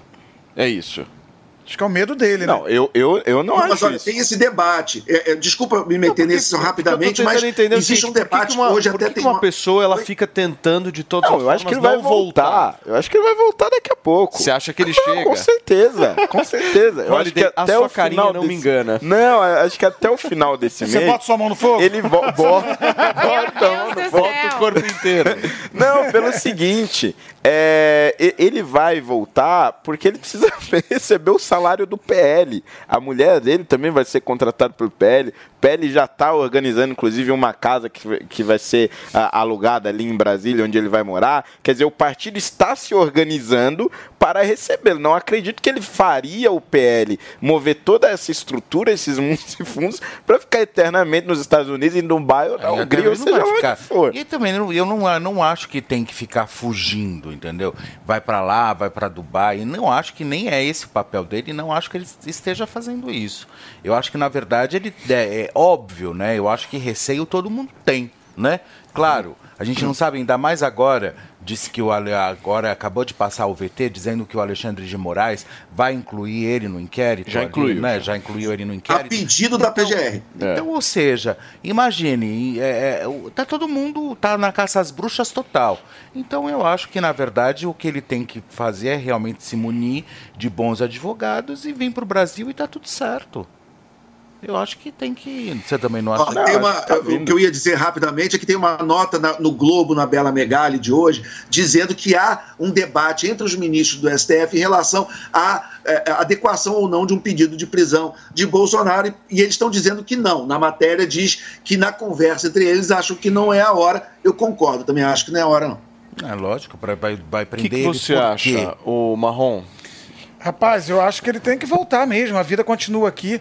Eu achei muito curioso o Zema falando né, dessa teoria da conspiração. Porque o Zema mineirinho, né? Ele vem comendo pela ribeirada. E a gente não pode esquecer que ele já está em campanha, né? Para presidente do Brasil. Você Então, acha que aquela fala do Zema Ah. é eleitoral? É lógico, pô. A, a gente tá- a direita está sem representante. Quem é o representante da direita hoje? Não tem. O Bolsonaro esperava-se dele. Ele ficou no tic-tac o tempo todo, 72 horas o tempo todo. A coisa não aconteceu. A gente achou uma minuta. A gente achou que eu não estava lá, não, gente. Mas acharam uma minuta lá do, do, do golpe, né? Para acontecer. Algo deu errado. Esse golpe deu errado. Entendeu? Tic-tac, tic-tac. 72 horas. Nada aconteceu. Estamos sem representante da direita no Brasil. E de repente vem o Zema quietinho, mineirinho, e fala: ah, eu acho que esse negócio aí pode ter sido o governo também. E lança a bomba e deixa a coisa acontecer. Mineirinho come quieto. Ele está vindo pela beirada porque já é candidato. Você acha também, Holiday, que ele já é... É, não, eu, eu acho que a, a grande discussão da direita, a partir de agora, vai ser justamente essa, né? Quem será o candidato de 2026? Se por alguma razão o TSE ou o STF tornam Bolsonaro inelegível, porque esse é um ponto fundamental. É, se Bolsonaro é elegível, naturalmente ele vai ser o principal e o mais forte candidato a presidente em 2026. Agora, se ele é tornado inelegível, preso ou qualquer uma ah, dessas coisas, os dois principais nomes que surgem é o de Tarcísio e o de Zema. Só que o Zema está hoje num partido muito fragilizado, que é o Novo, só tem três deputados federais, é, é- é um partido sem representatividade é, no país e não teria força de levar uma candidatura presidencial adiante. Então ele teria que mudar de partido. Esse seria o primeiro desafio dele. O outro nome é o do Tarcísio. Só que, como a gente sabe, São Paulo é um estado muito estável e deixar a, a- de se eleger, ou melhor, de se reeleger como governador de São Paulo, principalmente se ele tiver uma popularidade boa e tentar eleger um sucessor, pode ser muito arriscado. Nesse cenário, então, onde o Tarcísio vai para uma reeleição provável e o Zema muda de partido, sei lá, talvez o próprio PL ou republicanos, muito provavelmente ele seria esse candidato da direita, sim. Você acha, Alexandre, como é que você vê essa questão envolvendo o nome do Zema e essa postura dele, né? Ele consegue cativar esse eleitorado que foi com o Bolsonaro no ano passado? Olha, o Zema ele tem essa expectativa, não é segredo para ninguém. Ele quer ser candidato a presidente em 2026, mas em Minas o Lula ganhou. Né? É, é bom que se diga. Quer dizer, dos três principais colégios eleitorais, Bolsonaro teve vantagem no Rio e em São Paulo, mas na- o- Zema, que foi eleito no primeiro turno com uma boa vantagem, ele não, em cima do Alexandre Calil, que era o- um prefeito super bem avaliado de Belo Horizonte, então foi uma conquista eleitoral importante o do Zema como governador, mas ele não conseguiu que o, o- o Bolsonaro fosse o mais votado do estado de Minas, e historicamente é, é, não falha, quem ganha em Minas ganha no Brasil. Então o, o Zema, ele ainda tem que provar que ele é um nome que seja é, eleitoralmente viável fora de Minas. É o mesmo caso do Eduardo Leite. O Eduardo Leite, eleito, reeleito governador do Rio Grande do Sul, obviamente é um nome muito importante na política gaúcha. Mas ele conseguiria ter votos no Brasil inteiro? Tem quatro anos ainda, é muito cedo para dizer quem tem eleição garantida, quem não tem. Ainda falta quatro anos no Brasil. É difícil você falar o que vai acontecer daqui a quatro dias. Imagina daqui a quatro anos.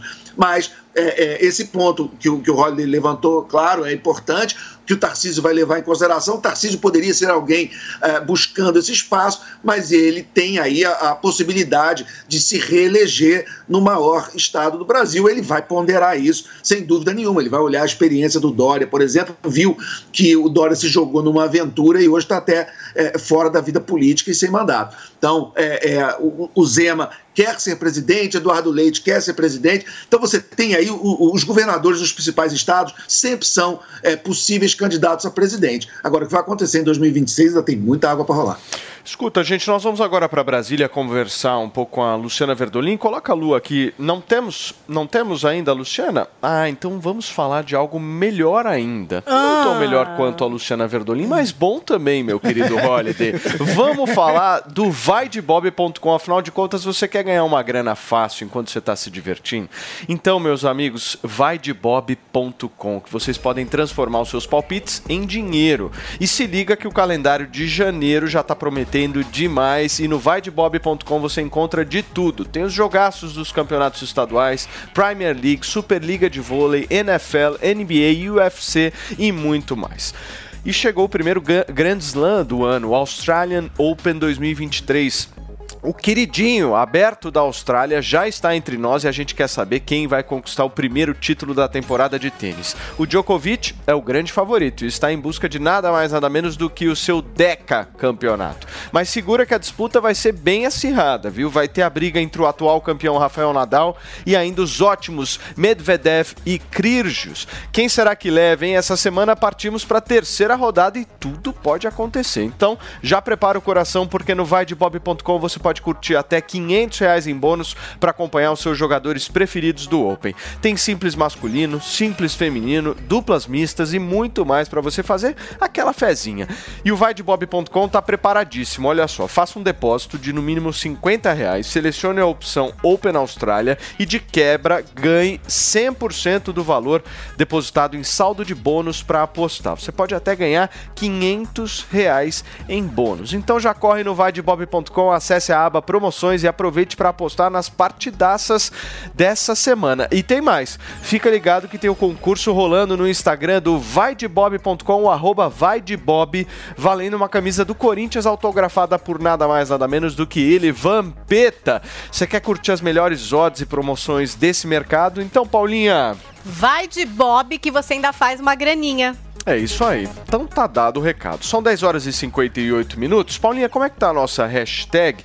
Eu gostei muito da nossa hashtag em homenagem à senadora Soraya Tronic, uma pessoa da qual eu tenho um apreço gigantesco, meu querido Fernando Holliday. Gente, é Star On é, você pode participar, né? Teve até o Jonathan falando que a Soraya é a senadora BBB, só quer aparecer, trabalhar que é bom nada, gente. Será? Você achou que foi biscoito também, né, Felipe? Eu achei, eu achei que ela foi bem batateira.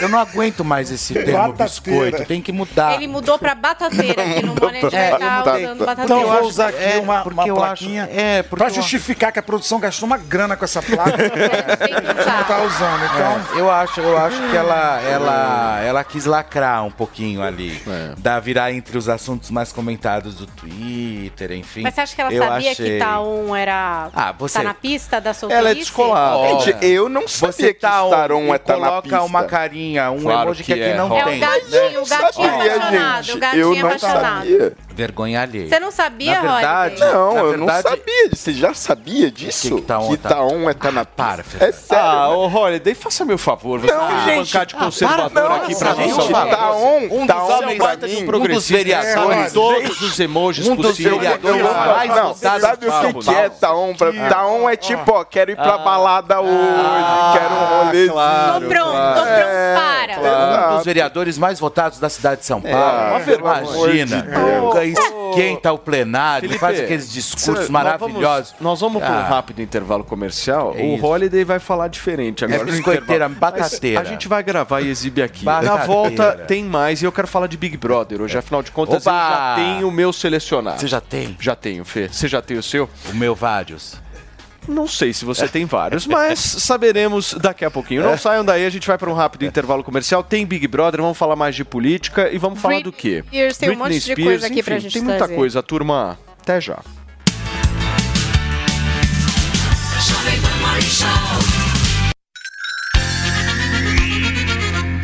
A Jovem Pan apresenta Conselho do Tio Rico. Senhoras e senhores, Daniel Zuckerman and Tio Rico. Fala, Zuki. Você me chama pra almoçar na sexta-feira, só que o almoço normalmente é às 14 horas, 15 horas no máximo. Você chega às 16 horas e a gente sai 9 horas da noite, às vezes 1 hora da manhã. Por que, que você gosta ponto é o- desse horário? O, o ponto é o seguinte: se você não resolveu até sexta-feira, 4 da tarde, você não resolve mais, meu amigo. Agora deixa eu fazer uma pergunta. A região do Jardim você domina e você tem muitos imóveis. Eu posso falar aqui porque a gente tem que falar a verdade pra E não sonego, hein? Isso é importante. Isso é importante. Paga pra- tudo. Paga o IPTU que dobrou e não tem problema. Agora, com essa taxa Selic que você fala tanto que subiu, vale a pena investir de novo em fundo imobiliário? Voltou agora fundo imobiliário, a turma tem falado muito, o setor de construção não para de crescer. Fundo imobiliário, pela essência, eu gosto do formato dele. Eu acho que facilita, é bom. Agora, conforme a- essa indústria vai crescendo, você tem fundos imobiliários que são donos de imóveis bons e ruins. Aí que tá o segredo. Dono de que tipo de imóvel? Vamos lá, shopping, galpão, você gosta? O que o consumo tá mudando. Tá. Você hoje vai no shopping Guatemi mais para passear do que para consumir. Certo. Do Cidade Jardim também. Verdade. Então a tecnologia de consumo tem mudado o comportamento. Aí você tem que analisar. Eu acho e eu vejo que a mudança desse comportamento vai impactar no consumo direto dos shoppings. Você pode ver, Oscar Freire tinha antes Montblanc, Hermès, Chanel, tudo migrou para shopping muito por conta de segurança.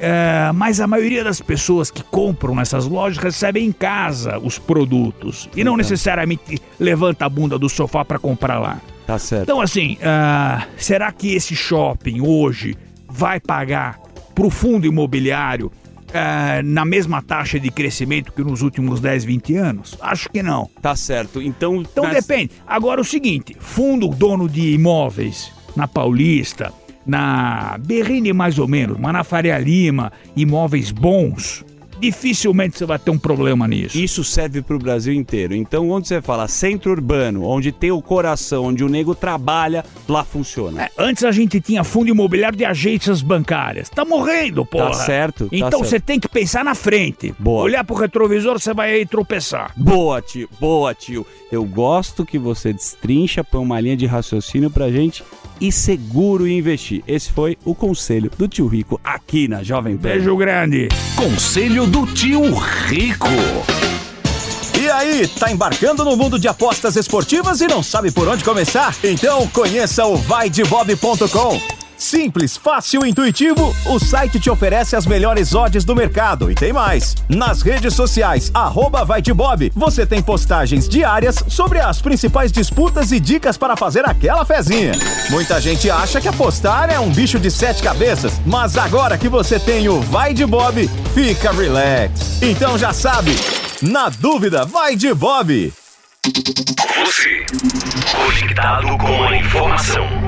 Rádio e internet. Jovem Pan News. Não precisa assistir a um reality show para saber que tem prêmio no final, não é? E se eu te falar que você também pode ganhar dinheiro com isso? Chegou Unicorn Hunters, o programa que é sucesso nos Estados Unidos e na América Latina, agora no Brasil e aqui na Jovem Pan News. Todo domingo conheça os próximos unicórnios que precisam criar novos caminhos para potenciais investidores, inclusive você. Mas para garantir o investimento, os unicórnios vão ter que convencer os jurados e oferecer a todos, inclusive você, a oportunidade de se tornar um investidor por meio de criptomoedas chamadas Unicoins. E aí, você está dentro? Todo domingo às 5 e meia da tarde aqui na Jovem Pan News e também disponível na Panflix. Dicas de verão Jovem Pan. Adotar uma alimentação balanceada é fundamental independentemente da estação. Mas com o calor do verão, dê preferência a alimentos naturais e ricos em líquidos. Beba bastante água, troque o refrigerante por sucos naturais. Evite frituras e alimentos gordurosos. Esses alimentos costumam deixar a digestão mais lenta, piorando sintomas como mal-estar e fadiga. Sensações comuns durante o verão devido ao calor. O seu canal de notícias multiplataforma. Jovem Pan News. Sabia que o Brasil é o maior produtor e exportador de soja do mundo e movimenta mais de 70 bilhões de dólares por ano? Com o curso de comercialização de soja e milho da Nil, você pode fazer parte do mercado que mais cresce no Brasil. Esse curso é ideal para você que quer trabalhar com trading de soja e milho no mercado financeiro e para você que é produtor e quer potencializar os lucros com sua safra. Acesse a niucursos.com.br e garanta a sua vaga.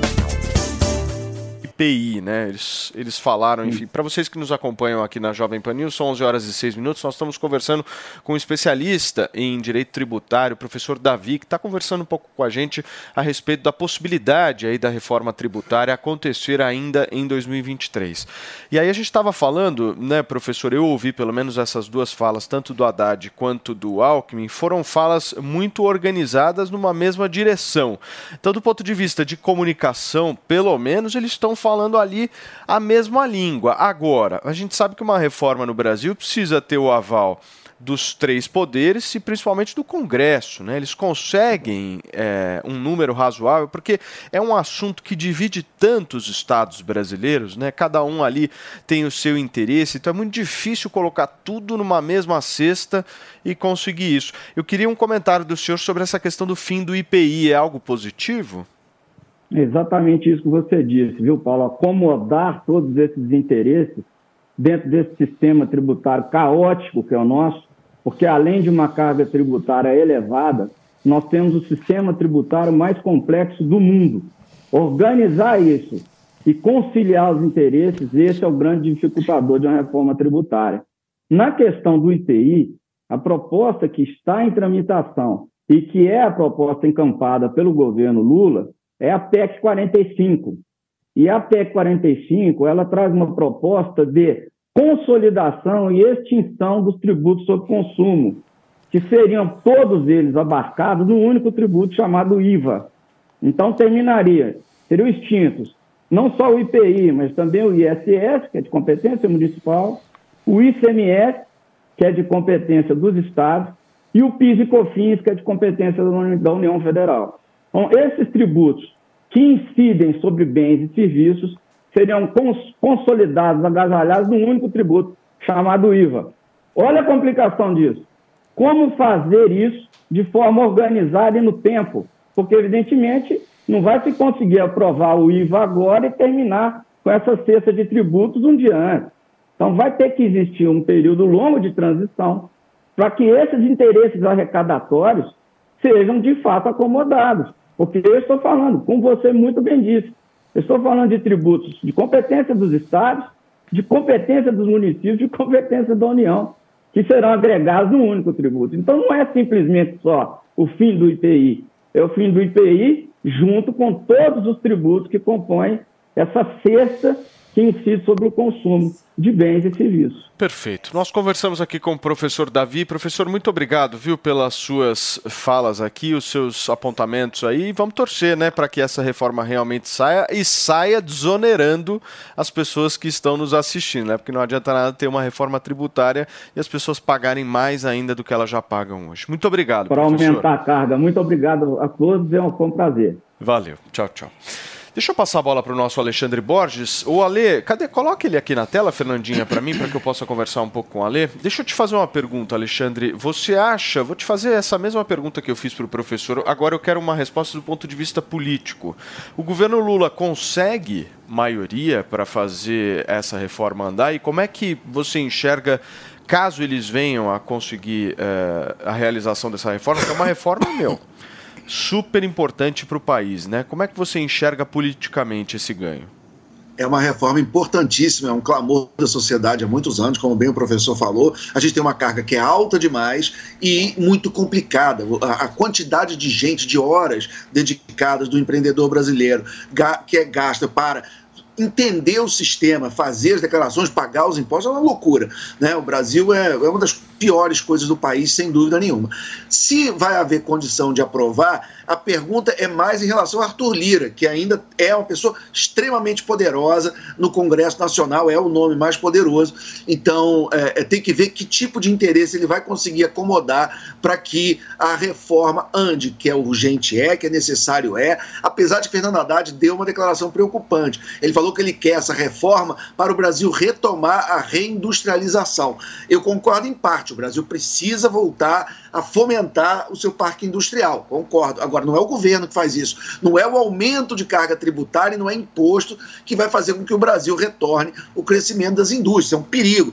A gente já viu o que foi aquelas políticas de campeões nacionais, o que que foi aquela política do BNDES emprestando dinheiro para grandes empresas. Isso tudo tem uma memória péssima. Então, o Brasil precisa reformar o seu sistema tributário, mas precisa melhorar a qualidade do gasto e precisa diminuir a carga. E aí, Holiday, como é que você vê isso? É, eu acho que o, o desafio nesse primeiro momento, como bem disse o professor Alexandre, acho que é a simplificação do sistema, né? Toda vez que nós falamos em reforma tributária, esse é o primeiro passo, porque ele é muito complicado e apesar da gente falar ah, em simplificar o, o sistema, parece que às vezes isso não vai significar uma economia de fato, porque não se reduz a carga. Mas não é verdade, porque a complicação do sistema, como são vários impostos, ele é muito intrincado, o código tributário é complexo de se entender. Você gasta muito tempo e dinheiro e com profissionais, inclusive, para poder entender esse sistema. Principalmente quando eh, eh, são empresas que vêm de fora, pr- empresas que vêm de países que têm um sistema tributário muito mais simples, vêm para cá, é muito difícil entender. E, claro, simplificando isso, você atrai mais investimentos e facilita a geração de emprego. Olha só, gente, os ministros Fernando Haddad da Fazenda e Marina Silva do Meio Ambiente, que representam o Brasil na reunião anual do Fórum Econômico Mundial em Davos, na Suíça, participam hoje de dois painéis. Na programação de hoje, Haddad participa do painel intitulado Brasil, um novo roteiro, que trata da desaceleração econômica global e dos desafios sobre as demandas domésticas. Já a ministra Marina Silva vai participar do primeiro debate público organizado nesta edição, chamado Em Harmonia com a Natureza. E a gente vai para Brasília conversar um pouquinho mais com a Luciana Verdolim para que ela possa trazer a repercussão desses dois painéis e da participação dos ministros lá em Davos, né, Lu? Bom dia. Bom dia, Paulo. Bom dia a todos. Olha, o governo está muito animado. Avalia que tanto a Haddad quanto a ministra Marina Silva conseguiram dar o recado no Fórum Econômico Mundial lá em Davos. Fernando Haddad faz questão de ressaltar que as metas econômicas não seriam ambiciosas, mas ele já antecipou que a ideia esse ano é fazer pelo menos duas reformas tributárias, uma focada no consumo, ainda no primeiro semestre, outra voltada voltada, né, focada aí para renda, para que as pessoas que não pagam impostos, leia-se aí principalmente empresários, possam também pagar, ter um- uma parcela maior, uma mordida maior do leão, para que outras pessoas, a população de mais baixa renda, tenha um, aí um, um respiro envolvendo a questão envolvendo o imposto, a tributação. Vale lembrar que a promessa do governo Bolso- eh, Jair, eh, Luiz Inácio Lula da Silva, eh, desculpa, é exatamente fazer uma correção na tabela do imposto de renda, o que está sendo inclusive cobrado por muitos parlamentares. Tinha uma proposta de desonerar, por exemplo, quem ganha até 5 mil reais, mas tem uma alerta principalmente que vem, eh, inclusive, da Comissão de Orçamento lá no Congresso Nacional, que você acabaria cobrando muito das pessoas que estariam aí iniciando nessa faixa salarial, né? A partir de 5 mil reais, as pessoas pagariam muito mais impostos. Então, é toda uma dinâmica que está sendo feita. Fernando Haddad faz questão de ressaltar que o objetivo do Brasil nesse momento é voltar a se reafirmar no mercado internacional, é, é dizer que o Brasil está disposto sim a participar, está disposto a crescer, mas crescer de forma sustentável, levando em consideração a necessidade de proteção do meio ambiente. Até por conta disso, ele lembrou que foi super importante que Marina Silva retomasse a condução, né, a- a- a- o comando do Ministério do Meio Ambiente, para que a comunidade internacional possa ver que o Brasil realmente está bastante empenhado na proteção de suas florestas. Lembrou também daquela promessa antiga também de campanha do presidente Lula, que é fazer com que as pessoas que hoje estão com o nome sujo ali no Serasa possam voltar até a possibilidade de consumir. Não está muito claro de como o governo vai, vai, vai fazer isso, né? Não, a- essa proposta ainda não está muito clara, mas a ideia é fazer com que essas pessoas possam ter a oportunidade de voltar a fazer suas compras, porque na avaliação aqui do atual governo é preciso fazer girar a roda da economia brasileira. A gente está falando também na expectativa de valorização do salário mínimo. Fernando Haddad lembrou que isso é bastante importante, essa discussão está sendo feita dentro da administração federal e lembrou durante as discussões lá em Davos que o atual governo ele precisou começar já a negociar com o Congresso Nacional antes mesmo da posse, com a aprovação da PEC Furateto lá no Congresso Nacional. O objetivo nesse momento é fortalecer o país no mercado internacional, fazer com que o Brasil seja mais respeitado, nas palavras do ministro da Fazenda. Muito bem, Luciana, obrigado pelas suas informações. A Luciana Verdolim, direto de Brasília, expli- explicando pra gente um pouquinho de toda essa situação, essa treta. Certo, Paulinha? Exatamente. Daqui a pouquinho a gente vai voltar a discutir mais sobre isso. Tem também a suspensão por parte da ministra Rosa Weber daquele decreto de indulto que o presidente, ex-presidente Jair Bolsonaro fez no final do ano e que foi suspenso hoje. A gente vai trazer essa informação daqui a pouquinho, mas antes eu preciso trazer uma outra informação Importantíssima. Extremamente importante. Afinal de contas, meu querido Andrade, a vida tem vários prazeres. certo? Muitos. Vários prazeres na vida. Mas eu não tinha experimentado um especificamente. Sabe qual é, meu querido Felipe Campos? Pegar a escova e elaborar um topete. Nossa, ele tá prazer. obcecado pelo topete. Isso é um prazer, tá. isso Olha é um tesão maravilhoso. Não, não tem coisa mais gostosa do que se pegar a escova e falar: sim, eu tenho um topete. Cara, Andrade, isso é sensacional. Muito obrigado, meu querido De Andrade. nada, viu, Paulo? Isso tudo graças à tecnologia, tá? Porque a gente se- costuma falar aqui que é um produto que faz o cabelo voltar a crescer. E a ge- a gente mostra isso pra audiência. E, Paulo, é o seguinte: tem muita gente que ainda tem dúvida. Você acredita que tem gente que olha e fica pensando, poxa, será que funciona? Será que não funciona? E por conta dessas dúvidas, o que, que as pessoas começaram a fazer? Mandar as fotos, né, Paulinha? Aí mandava foto Exatamente. e perguntava, ó, tem jeito aqui minha situação? Tem jeito aqui minha entrada? Tem jeito isso? Tem jeito aquilo? E a forma mais prática de você saber se tem jeito ou não é você ver se tem aquela penugem. E é por isso que a gente fala: se há penugem, há esperança. Por quê?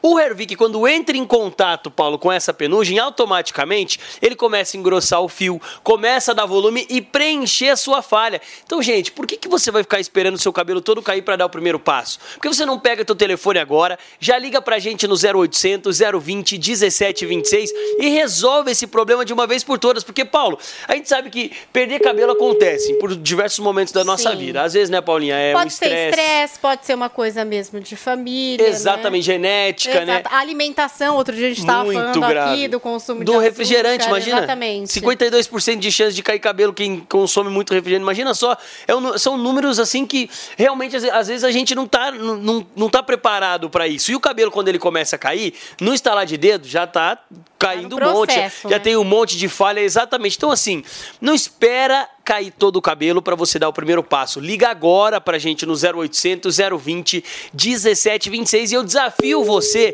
que tá nos acompanhando agora a tirar uma foto de como tá a situação. Usar o Agora, Hervik tira agora, tem que ser agora, receber, exatamente. gente. Quando você receber, você começa a fazer o uso. 15 dias de uso, você tira outra foto, 30 dias tira outra foto, porque a gente sabe que o resultado é rápido, né, Paulo? Todos os depoimentos que nós trouxemos aqui, nenhum foi apareceu o resultado mais de três meses. Todos eles tiveram um resultado sensacional Para com de até cair três meses. primeiro, aí depois começa a engrossar o crescimento. Exatamente. É, é nítido em imagem. É o tiozão nítido. Games, que veio aqui dar o depoimento dele, falou que ele só acreditou quando ele viu pelas fotos a evolução. Exato. Porque Ô, dá pra Andrade, você ter essa E dimensão, vocês né? sabem, Paulinha, ontem eu tava é, conversando com uma pessoa que chegou pra mim e falou assim, Paulo, esse Hervik aí, ele funciona mesmo? Aí eu falei, porra, me ajudou demais, dá uma olhada no meu Sim. antes e depois e tal. E aí ele chegou pra mim e falou assim, porque eu posso ficar parecendo um fundo de piscina, mas eu não vou raspar. Ou seja, ele tava, meu, falando, não, não Ele- interessa. ele eu posso quer ter, meu, Pode cair, mas eu não vou eu raspar. posso ter um pouquinho aqui, mas eu não vou raspar. Só que aí eu cheguei pra ele e falei assim, falei, Porque a amigo, pessoa não gosta, né, Tudo Paulo? bem, mas se você não fizer nada, vai ter. Não Exatamente. tem jeito. Não tem o que fazer, vai cair É um problema tudo. que, que ele cuidar, chega, né? é uma questão Exato. de tempo só. E assim, quando né? você começa a usar, Paulo, ele já fortalece a raiz. Você já sente que o cabelo dá uma mudada. É. E tem um pai de um amigo meu também, que aconteceu, é a mesma situação. Ele falou: Ó, eu não vou raspar. E ele tem aquele cabelo só na lateral, sabe? Ele já É. tem 74 anos. Ele usou o Hervik e ele falou o seguinte pra gente: falou, ó, o meu cabelo não cresceu aonde não tinha o bulbo capilar, mas assim, o que tinha se deu su- super engrossou.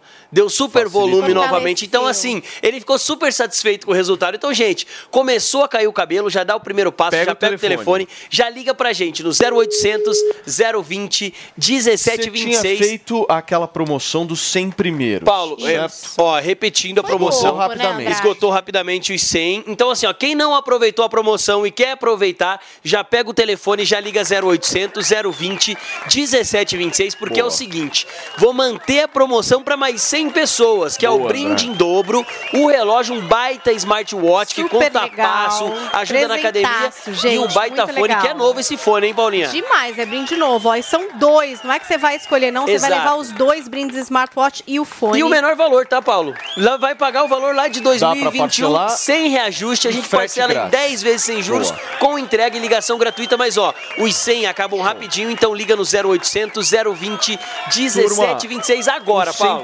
Primeiros, hein? Isso aí acaba em 5 minutinhos. Corre, Rapidinho. aproveita, porque o produto é bom e de qualidade. Exatamente. Obrigado, Andrade. Tamo junto. Valeu.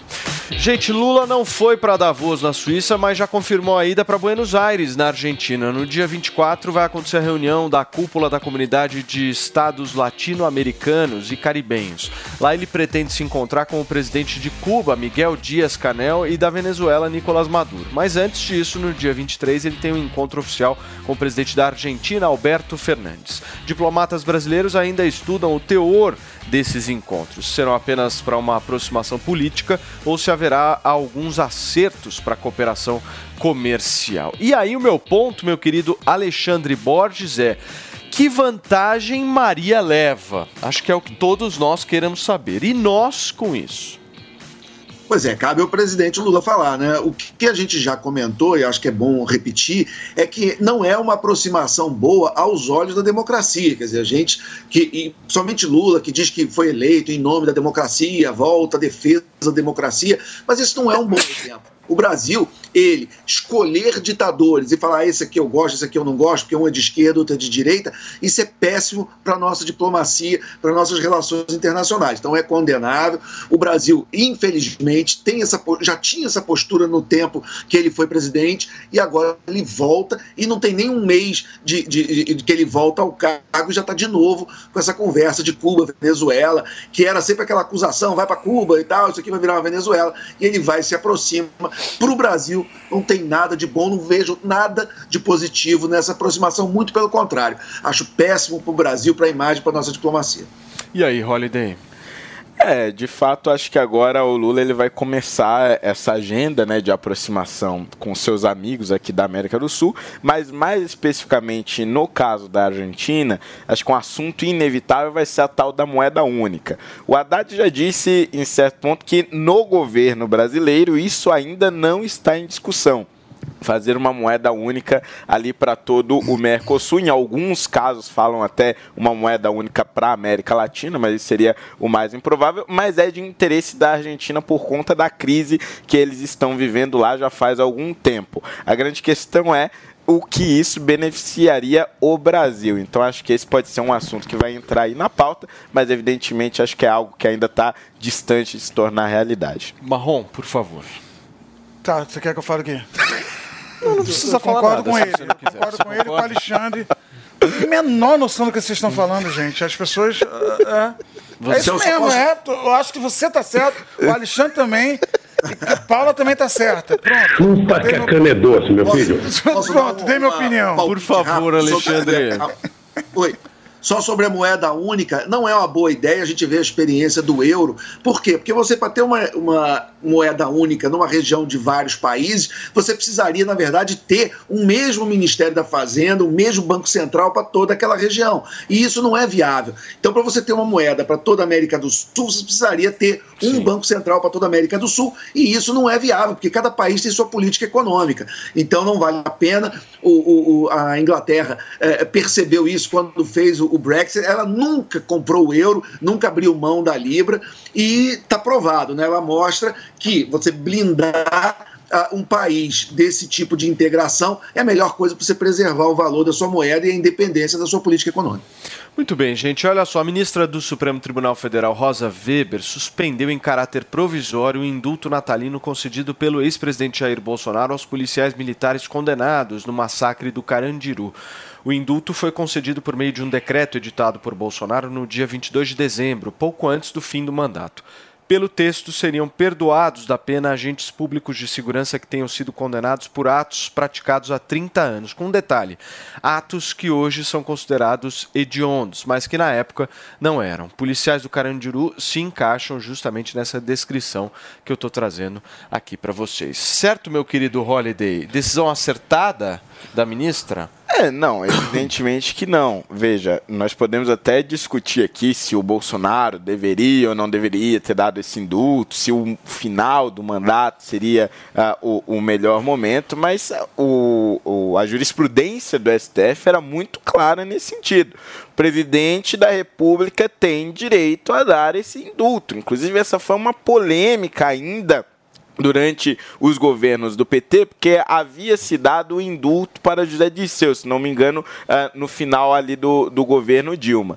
E o Barroso foi o sujeito que deu a, a decisão para que eles fossem de fato liberados com base naquele indulto concedido pela presidência da República. Houve diversas críticas no meio jurídico, no meio político, eh, no meio jornalístico diversas pessoas alegando, inclusive, a decisão ah, ah, que era de natureza partidária, afinal de contas, José Dirceu era do PT, do, do, do partido da presidente da República, e mesmo assim o STF manteve a jurisprudência dizendo: olha, este é um papel do presidente da República, ele tem esse direito e pode exercê-lo como bem entender. Uma discussão muito diferente foi quando o presidente, o então presidente Jair Bolsonaro, deu esse mesmo indulto, esse perdão presidencial para o Daniel Silveira. Porque aí a, a discussão já era se este indulto poderia ser dado a uma única pessoa individualmente. Porque a jurisprudência dizia que é, a, a, esse indulto poderia ser dado a um determinado grupo de pessoas. Veja, foi isso que aconteceu agora. Ele deu a um determinado grupo de policiais que havia sido condenado ali por conta da questão do Carandiru.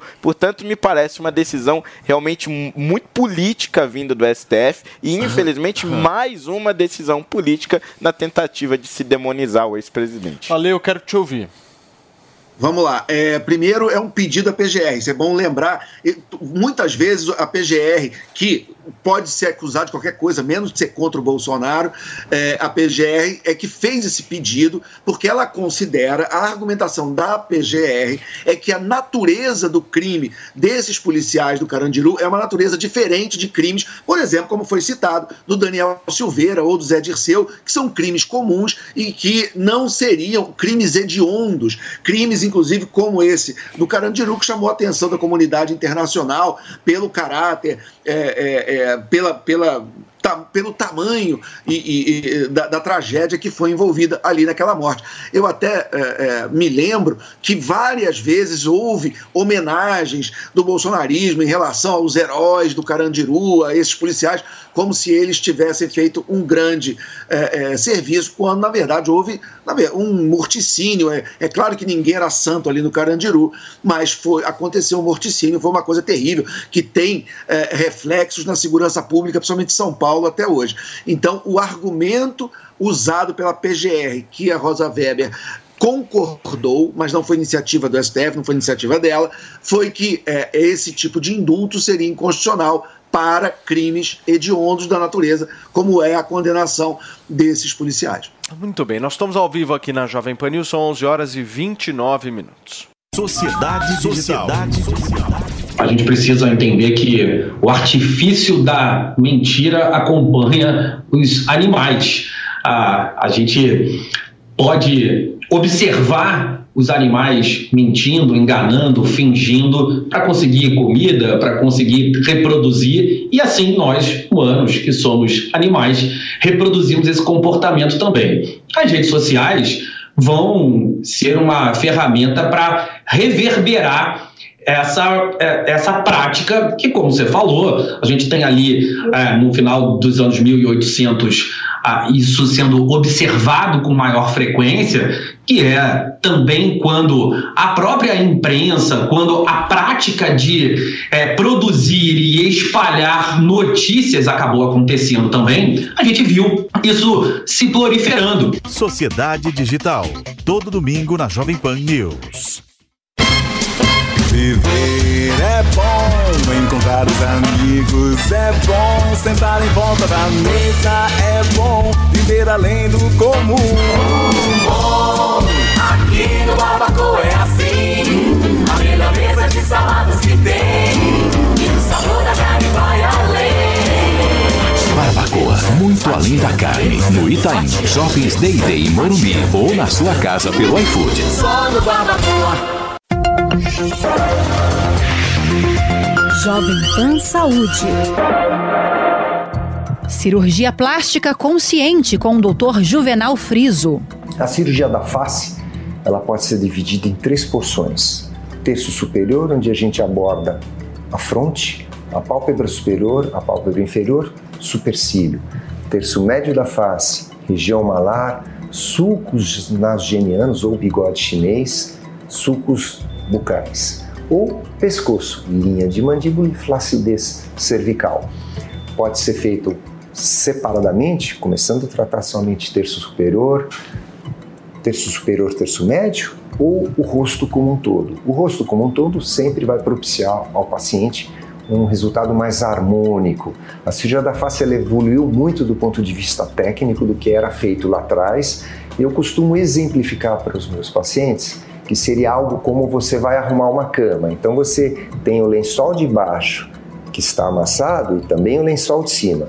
Então, hoje, a cirurgia da plástica atual, o que, que você faz? Através de incisões colocadas em regiões anatômicas que ficam bastante dissimuladas, você faz o descolamento dessa face e vai tratar as estruturas profundas da face, fazendo um lift, uma elevação, porque com o passar do tempo, o processo de envelhecimento, a pessoa perde essa tonicidade. Então, existe todo um reposicionamento do sistema, do que a gente chama SMAS, Sistema Músculo-Aponeurótico Superficial da face, reposições das gorduras e, por fim, apenas uma nova acomodação dessa pele sem tensão nenhuma na linha de sutura, propiciando resultados rejuvenescedores bastante naturais, sem estigma de um rosto esticado e com cicatrizes de excelente qualidade.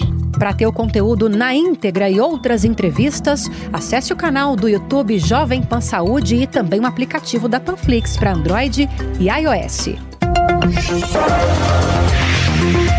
Jovem Pan Saúde. Aí, tá embarcando no mundo de apostas esportivas e não sabe por onde começar? Então conheça o vaidebob.com. Simples, fácil e intuitivo, o site te oferece as melhores odds do mercado e tem mais. Nas redes sociais, arroba vai de Bob, você tem postagens diárias sobre as principais disputas e dicas para fazer aquela fezinha. Muita gente acha que apostar é um bicho de sete cabeças, mas agora que você tem o Vai de Bob, fica relax. Então já sabe, na dúvida, vai de Bob. Assista a programação completa da Jovem Pan News na palma da sua mão. São mais de 60 mil usuários únicos por dia. E já ultrapassamos um milhão de cadastrados e downloads. E você? Tá esperando o que para acompanhar os melhores conteúdos ao vivo e on demand? Acompanhe a programação 24 horas por dia com a opção de reproduzir o vídeo em segundo plano enquanto navega pelo seu celular. Baixe na sua loja de aplicativos e assista onde você estiver. É de graça. Ele também se sente agora meio que dono da vida dela. Então, se a menina tomou uma birita e be- bebeu no restaurante, não adianta agora ela não querer a vida pública. Porque foi um pedido, foi tipo a galera em Brasília, ei, solta ela, e vamos lá, só não teve quebra-quebra. Mas solta ela e tal, vamos aí. De repente a menina consegue o que ela quer, toma uma biritinha a mais, ela mesma assumiu que tomou uma biritinha a mais, ela já tem problema com, com bebida, com, com droga, não sei. Enfim, eu acho que ela agora deve satisfação a esse público, vai ficar o resto É, da vida, o resto da vida cobrando cada cada passo que essa menina dá, se o vestido está muito curto, se o vestido está muito longo, porque foi graças ao povo também que ela conseguiu essa, essa liberdade aí. Mas você vê, né, Marrom, por exemplo, é, é, a gente pega o caso dela bem parecido com o caso da Amy, da Amy Winehouse, por É. exemplo. Amy Winehouse, você não ia mais nos shows dela para ver ela cantar. E você ia para ver os tomos que ela tomava. Né? Você ia ver para ela encher a cara no palco. É, essa era a grande realidade. Mas você tá e eu falando acho que da tristeza, própria também Britney Spears, lugar, né? eu acho que também está acontecendo da isso. Então, quer dizer, as pessoas estão muito mais ligadas agora nas polêmicas, e foi o que eu disse, o trabalho dela fica em segundo plano, porque as pessoas, olha, noticiam ela bêbada, noticiam a música da, da autenticidade, enfim, pouco se fala disso. Eu acho né? que também tem uma necessidade de estar na mídia.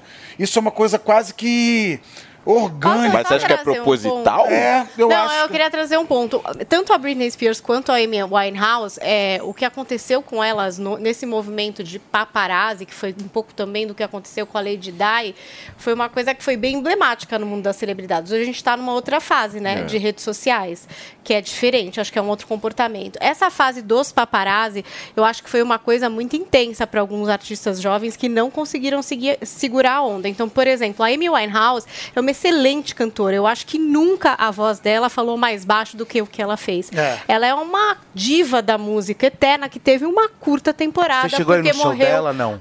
É que depois ela, ela teve um problema com droga, Felipe. Mas ela foi uma grande cantora que morreu com 27 Não, anos. eu Ela não Sim, pôde. Eu fui no show dela aqui no Brasil e de repente o o pessoal aplaudia dela. quando ela ia e, e- e cheirava no palco, sei, quando ela ia mas lá e bebia, Mas, quando ela Felipe, caía no ela palco, o também foi palma, vítima, entendeu? ela era doente, era uma químico dependente, É. doente, exposta aos olhos desses paparazzi que a perseguiam o tempo inteiro. Então, isso, essa Muito por causa do perseguição. pai, né?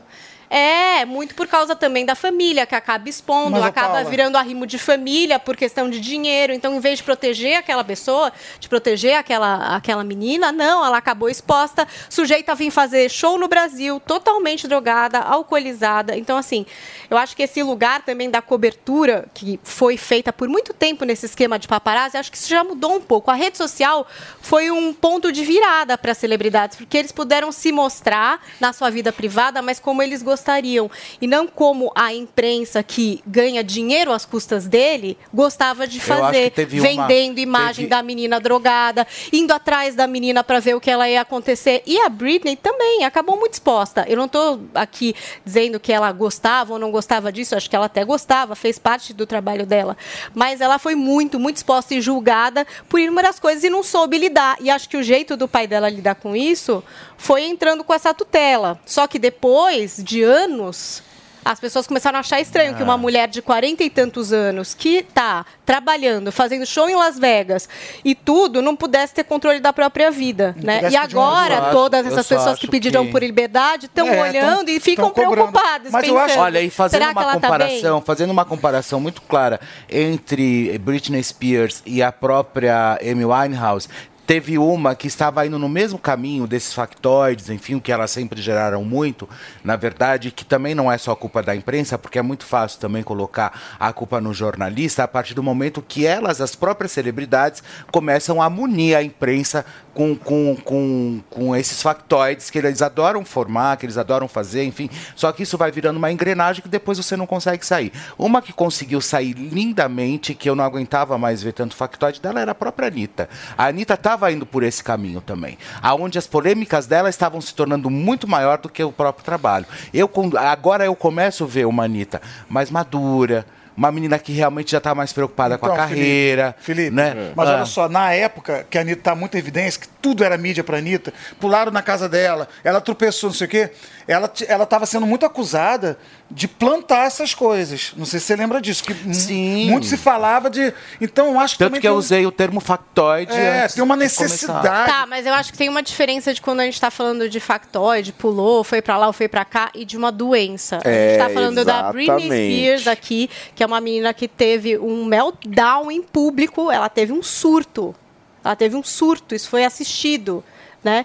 E a gente está falando da Amy Winehouse, que tinha uma químico-dependência gigantesca. Isso é diferente de eu falar de um namoro, Aham. né? É, criar factoide Tá, desse tipo. eu acho que é diferente. são extremamente linkadas ao emocional. Então, Tanto mas eu, dela, eu acho que é diferente você explorar Spears, a doença de uma também da- pessoa da- e de você da repercutir factoide, com quem eu namoro, pra onde eu saio, se eu vestir saia curta ou saia comprida, né? Eu acho que tem- há uma diferença aí. Turma, Paulinha, conta pra gente, por favor, essa polêmica que envolve o cancelamento do show do Netinho, que aconteceria no último domingo no Yacht Clube Aracaju, em Sergipe. O que, que aconteceu? Vamos tentar entender, Paulo. É, houve pressão ali de associados do Yacht Clube Aracaju de Sergipe e aí a entidade acabou cancelando essa participação do cantor baiano Netinho no bloco carnavalesco o Por Amor ao Iate. Então, ah, tem essa questão que é sabida do Netinho ser o ap- apoiador do ex-presidente Jair Bolsonaro, é, de ter ido lá ao acampamento que estava em frente ao quartel da Moraria em Salvador. E os associados questionaram, na verdade, posts que o cantor fez, posts como esse, a gente está vendo um deles, né, em que o cantor pergunta se os caques do Brasil estão vivos e se eles vão para Brasília. Aí ele diz assim na legenda: será que os caques têm armas apenas para se dizerem machos alfa, para elevarem seus egos ou também para lutarem pelo Brasil caso necessário? Ele diz até só estou fazendo uma pergunta, né, ali no texto e tal. E para muitos mensagens assim como essa foram, na verdade, um incentivo do, do cantor aos atos de violência que aconteceram em Brasília no último dia 8. Aí é, o Netinho achou por bem publicar uma nota dando a versão dele para tudo isso, né? E principalmente em relação a essa associação dele a esses atos. Ele falou: em relação às fake news espalhadas afirmando que eu teria incentivado atos de vandalismo e terrorismo, eu lamento, nego e reafirmo que sempre me manifestei a favor da família, da paz e do amor. Num outro trecho ele diz: os que espalharam fake news me acusando de incentivar e financiar o terrorismo, coisa que eu nunca fiz em 56 anos de vida, terão que provar isso na justiça. Não são fake news que irão apagar toda a minha história positiva de décadas com o povo de Aracaju, Sergipe. Eu nunca misturei política com a minha música, nunca, nem é agora que farei. Mantém o respeito disso. E aí, a gente tem o comunicado também do Yacht Clube de Aracaju, que diz o seguinte na sua nota: não, não compactua e nem apoia atos antidemocráticos e não irá permitir jamais qualquer ação dessa natureza dentro da instituição. Então, dadas aí todas as partes. E aí eu quero saber se vocês têm O opinião Netinho, sobre isso. o Netinho foi um dos caras que con- conseguiu, de alguma forma, se expor bastante politicamente, né? E ele foi acho candidato também, né? É, pelo e ele queria isso. Ah, foi né? candidato? Ah, o Netinho foi que foi candidato? candidato. O Netinho Ah. Mila? É. Ah, é, eu, eu, bom, eu gosto muito do Netinho, né? Sempre gostei dele, assim, desde depois se tornou um grande amigo, enfim. Mas, é, é, você vê, né? Eu acho que na- não, não, convém você tomar esse tipo de atitude, né? O cara tá lá, vai trabalhar, deixa o cara fazer o rolê dele, ganhar a grana dele, sabe? Eu acho que não precisa ser tão arbitrário desse jeito. É, mas né? tem a pressão social também, né? cara? De todo mundo. Se você tem um mínimo de associação com tudo que aconteceu no dia 8, você tem que pagar o preço por isso. Ele fala dos caques, né? Pelo amor É, de Deus. ali tem um pouco de incentivo, né? Eu, eu, assim, eu também gosto muito do Netinho e torço para que tudo se resolva, que ele volte a fazer show, porque uma coisa chata também é o cara perder trabalho porque falou uma besteira. Deixa o cara ganhar o dinheiro dele, concordo com o Felipe. Mas tem uma pressão social, Quem nunca, eh, né? regional, que fica, não, mas vai trazer esse cara aqui, olha o que ele falou. Hum. E quando você meio que convoca os caques, fica uma coisa muito perigosa, que imagina se ali tá todo mundo cacado mesmo, com as armas mesmo. Ah, meu filho, a, a treta ia ser muito mais é, embaixo. Eu acho, eu acho que eu acho que o que você é não está atrelado ao que você era, né? Porque as pessoas mudam, as pessoas evoluem e eu acho que elas têm um tempo aí absurdo justamente para elas foi poderem agora, pensar. né? Não, tudo bem que foi agora, Foi mas agora, até aí, show foi agora até também. aí eu acho que o que ele fez ou deixou de fazer, eu acho que a gente tem que trabalhar com o benefício da dúvida de deixar ele trabalhar e fazer as coisas dele. Fala, Lê. Olha, eu respeitosamente vou discordar. Eu acho o Netinho, claro, um grande artista, respeito a obra dele, o trabalho, canta bem, divertidíssimo. Eu já vi o Netinho ao vivo lá no Carnaval de Salvador, então aqui não tem nada contra ele, não. Mas uh, quando ele convoca os caques. E, e- e faz esse desafio, para que, que serve a arma, né? É, é- é pra, só para ficar mostrando. Ele está convocando essas pessoas para irem armadas, é- é- é, fazerem um ato que poderia chegar ao, ao pedido de golpe de Estado. Ele tem que se responsabilizar pela interpretação que ele dá a um texto ambíguo. É, é, eu acho importante que as pessoas. é, e é engraçado que eu, eu vejo essas pessoas pedindo para os outros serem corajosos. Seja corajoso. Bom, mas na hora que o que ele escreveu pega mal, não, peraí, desculpa, entenderam errado, não foi isso que eu falei. Então, é, é, é, a pessoa tem que chegar e se ela faz uma declaração política, ela tem que se responsabilizar não só pelo que ela fala, como pela interpretação que as pessoas dão ao que ela fala. A gente, nós aqui que estamos no debate público, a gente que fala em público, a gente tem que tomar muito cuidado com o que a gente fala, É, é, porque as pessoas vão interpretar da maneira que elas quiserem. Então, claro que a gente não tem 100% de controle sobre a interpretação dos outros, mas a gente tem que ter cuidado. E nesse ponto dessa postagem específica, no mínimo, ele não foi cuidadoso. É, por isso que eu acho que quando você, algum artista vai se posicionar sobre política, uma dica que eu deixo, grave, não coloque post. Sabe? Porque se você dá abertura para mil e umas Ah, mesmo possibilidades. gravando, né? de-? É, Porque mas eu acho que a pessoa dependendo do conteúdo. clara É, na porque o, ideia. dependendo problema- do conteúdo que você vai colocar e que talvez, como ele mesmo disse, que ele não, não conseguiu se expressar da forma como ele queria, se ele tivesse gravado um vídeo, talvez ele conseguisse. Mas é que o problema, nesse caso específico, é que ele tá falando de pessoas armadas. É. né? É, tipo, muito não, não é como se ele estivesse falando, olha, estamos insatisfeitos, não sei o quê, depois É. de tudo que aconteceu, vamos todos lá para Brasília. Não É um negócio muito direcionado a pessoas que têm direito a ter arma. E aí ainda pergunta, para que que serve a arma? Quer dizer, é todo um conjunto de, de, de palavras e, e de contexto que realmente acaba não ajudando. E aí eu, eu acho que o, o negócio é o seguinte: às vezes o artista ele perde a noção do poder político que ele também tem. Exatamente, perde a noção do tamanho da voz. É, porque às vezes o cara fala, ah, não, eu só sou cantor, não sei o quê, eu só canto, só isso, aquilo, mas é, é, por detrás de todo artista também tem um poder político muito grande. Gente, vamos falar um pouquinho de Big Brother, Fê? Ah, chegou! Conta pra Quero gente. que o Fê Ah, chegou, olha só. gente. 11 horas e 46, é isso ou não? É isso 11 mesmo, horas e meu amor. 46. Pois é, Big Brother estreou ontem, meninos e meninas, estreou ontem.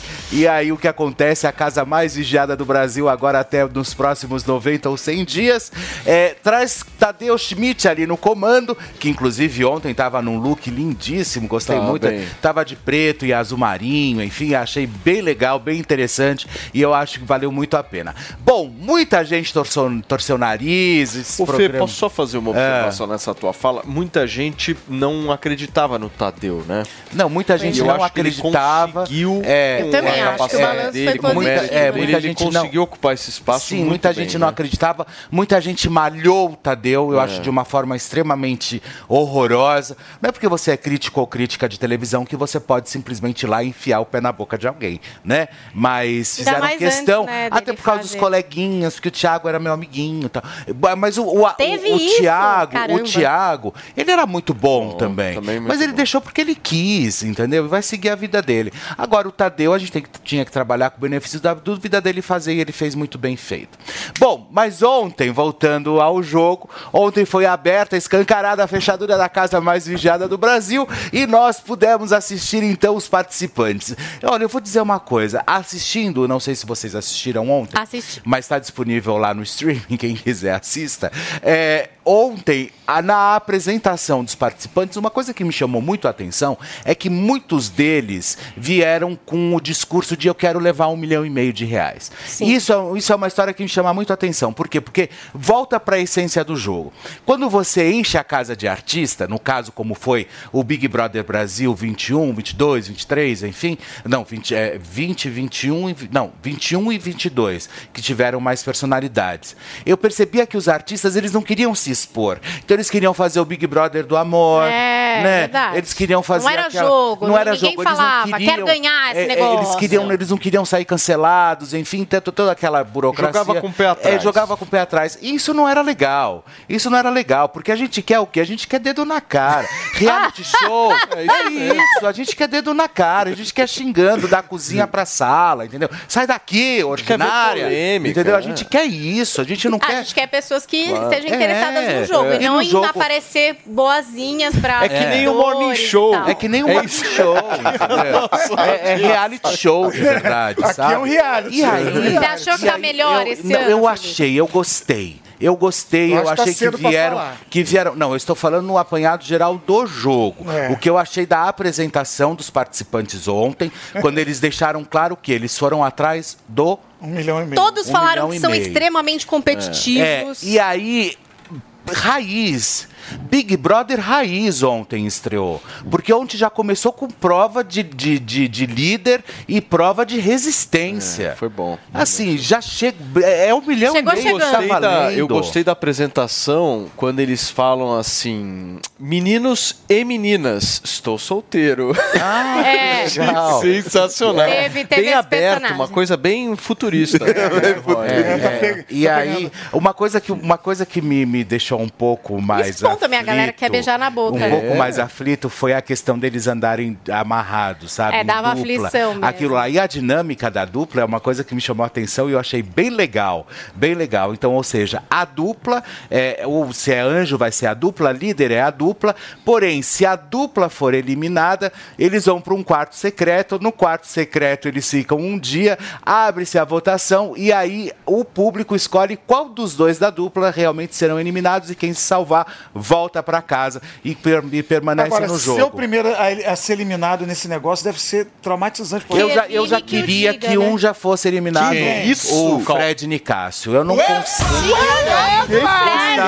Quem que é esse Fred? Não é o Fred. Não, é o do Não, não, menino que Fred, fez o você Queer gostou do Eye, é o Pokémon. médico. É, É, é o o médico. Ele é É o tão legal. Ah, O médico preto de cabelinho do lado, Ele bonitão. fez sei, o sei, Queer sei, Eye sei, for sei. the Straight Guy no Brasil. Queer Eye ele foi Queer muito bem. E o cowboy, O cowboy tá causando. Eu. Acho que cowboy, na verdade, ele entrou naquele estilo, eu vou pegar todo mundo, mas ele não tem lágrima pra isso.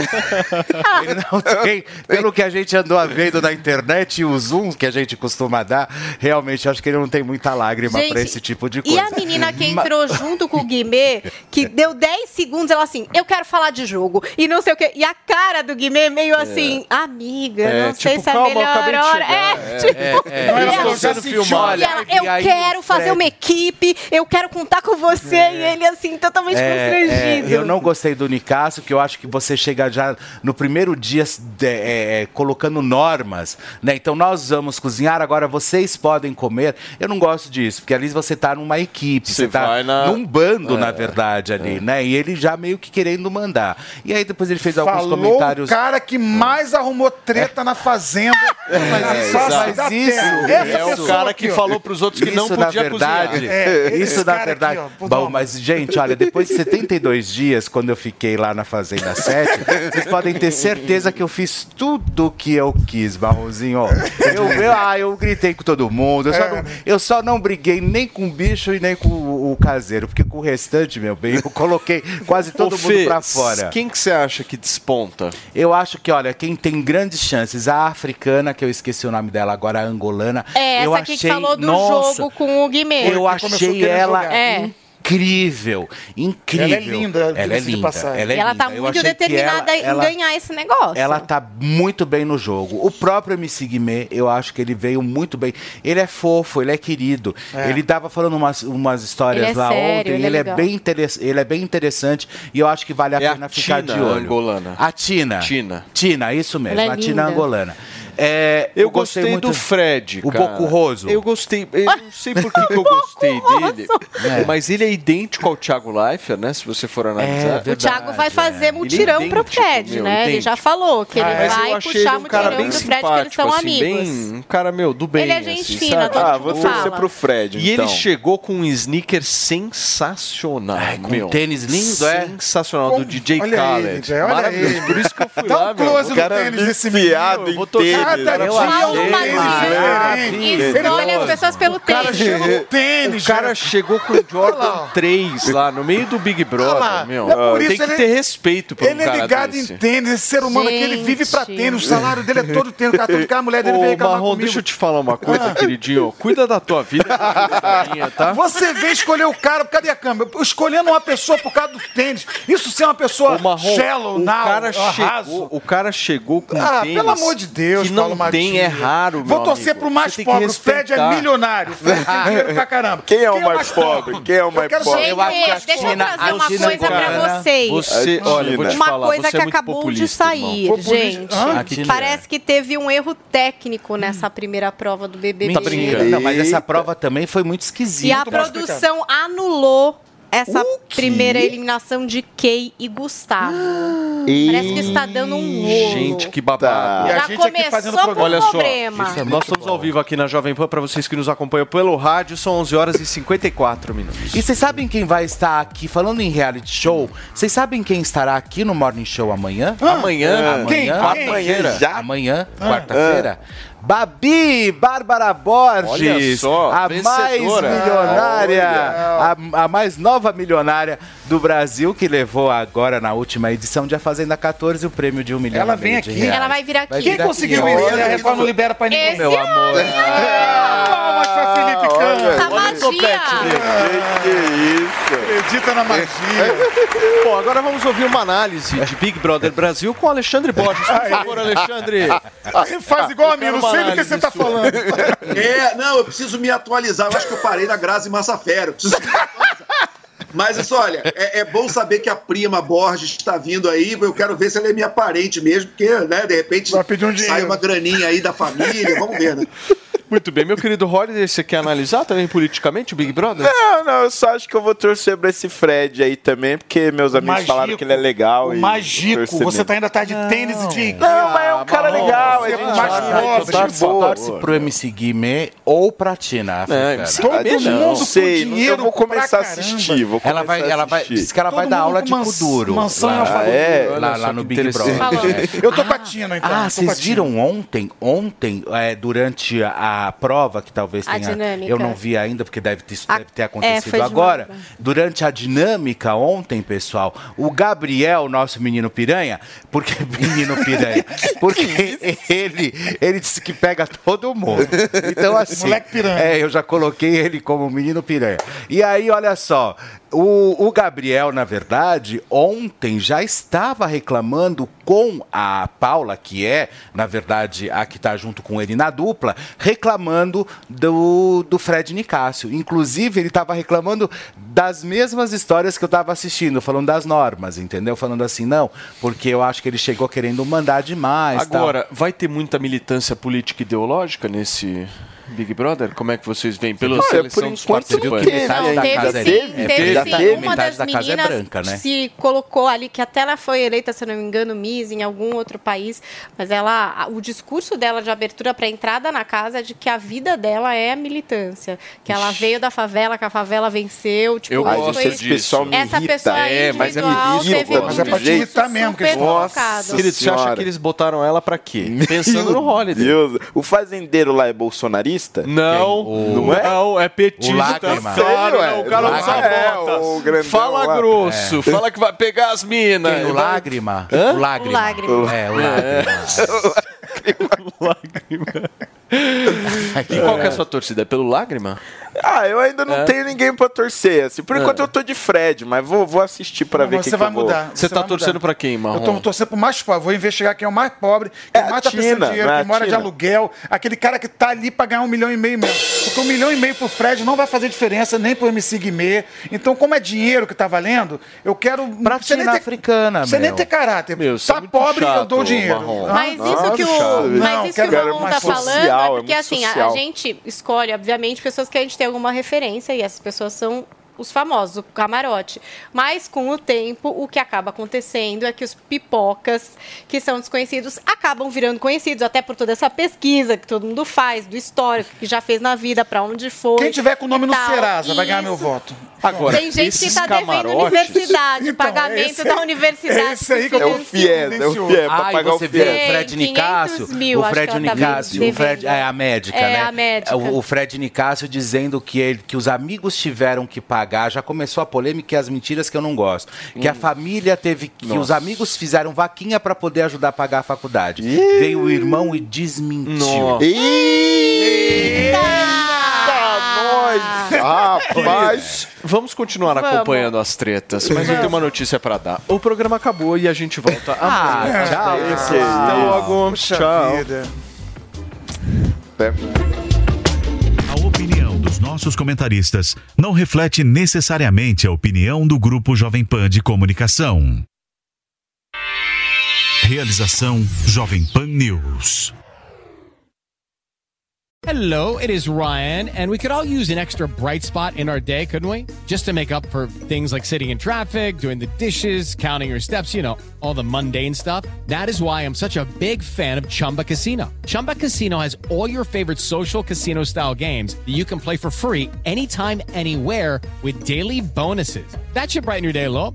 Actually, a lot. So sign up now at chumbacasino.com. That's chumbacasino.com. No purchase necessary. Group. Void were prohibited by law. See terms and conditions. 18 plus.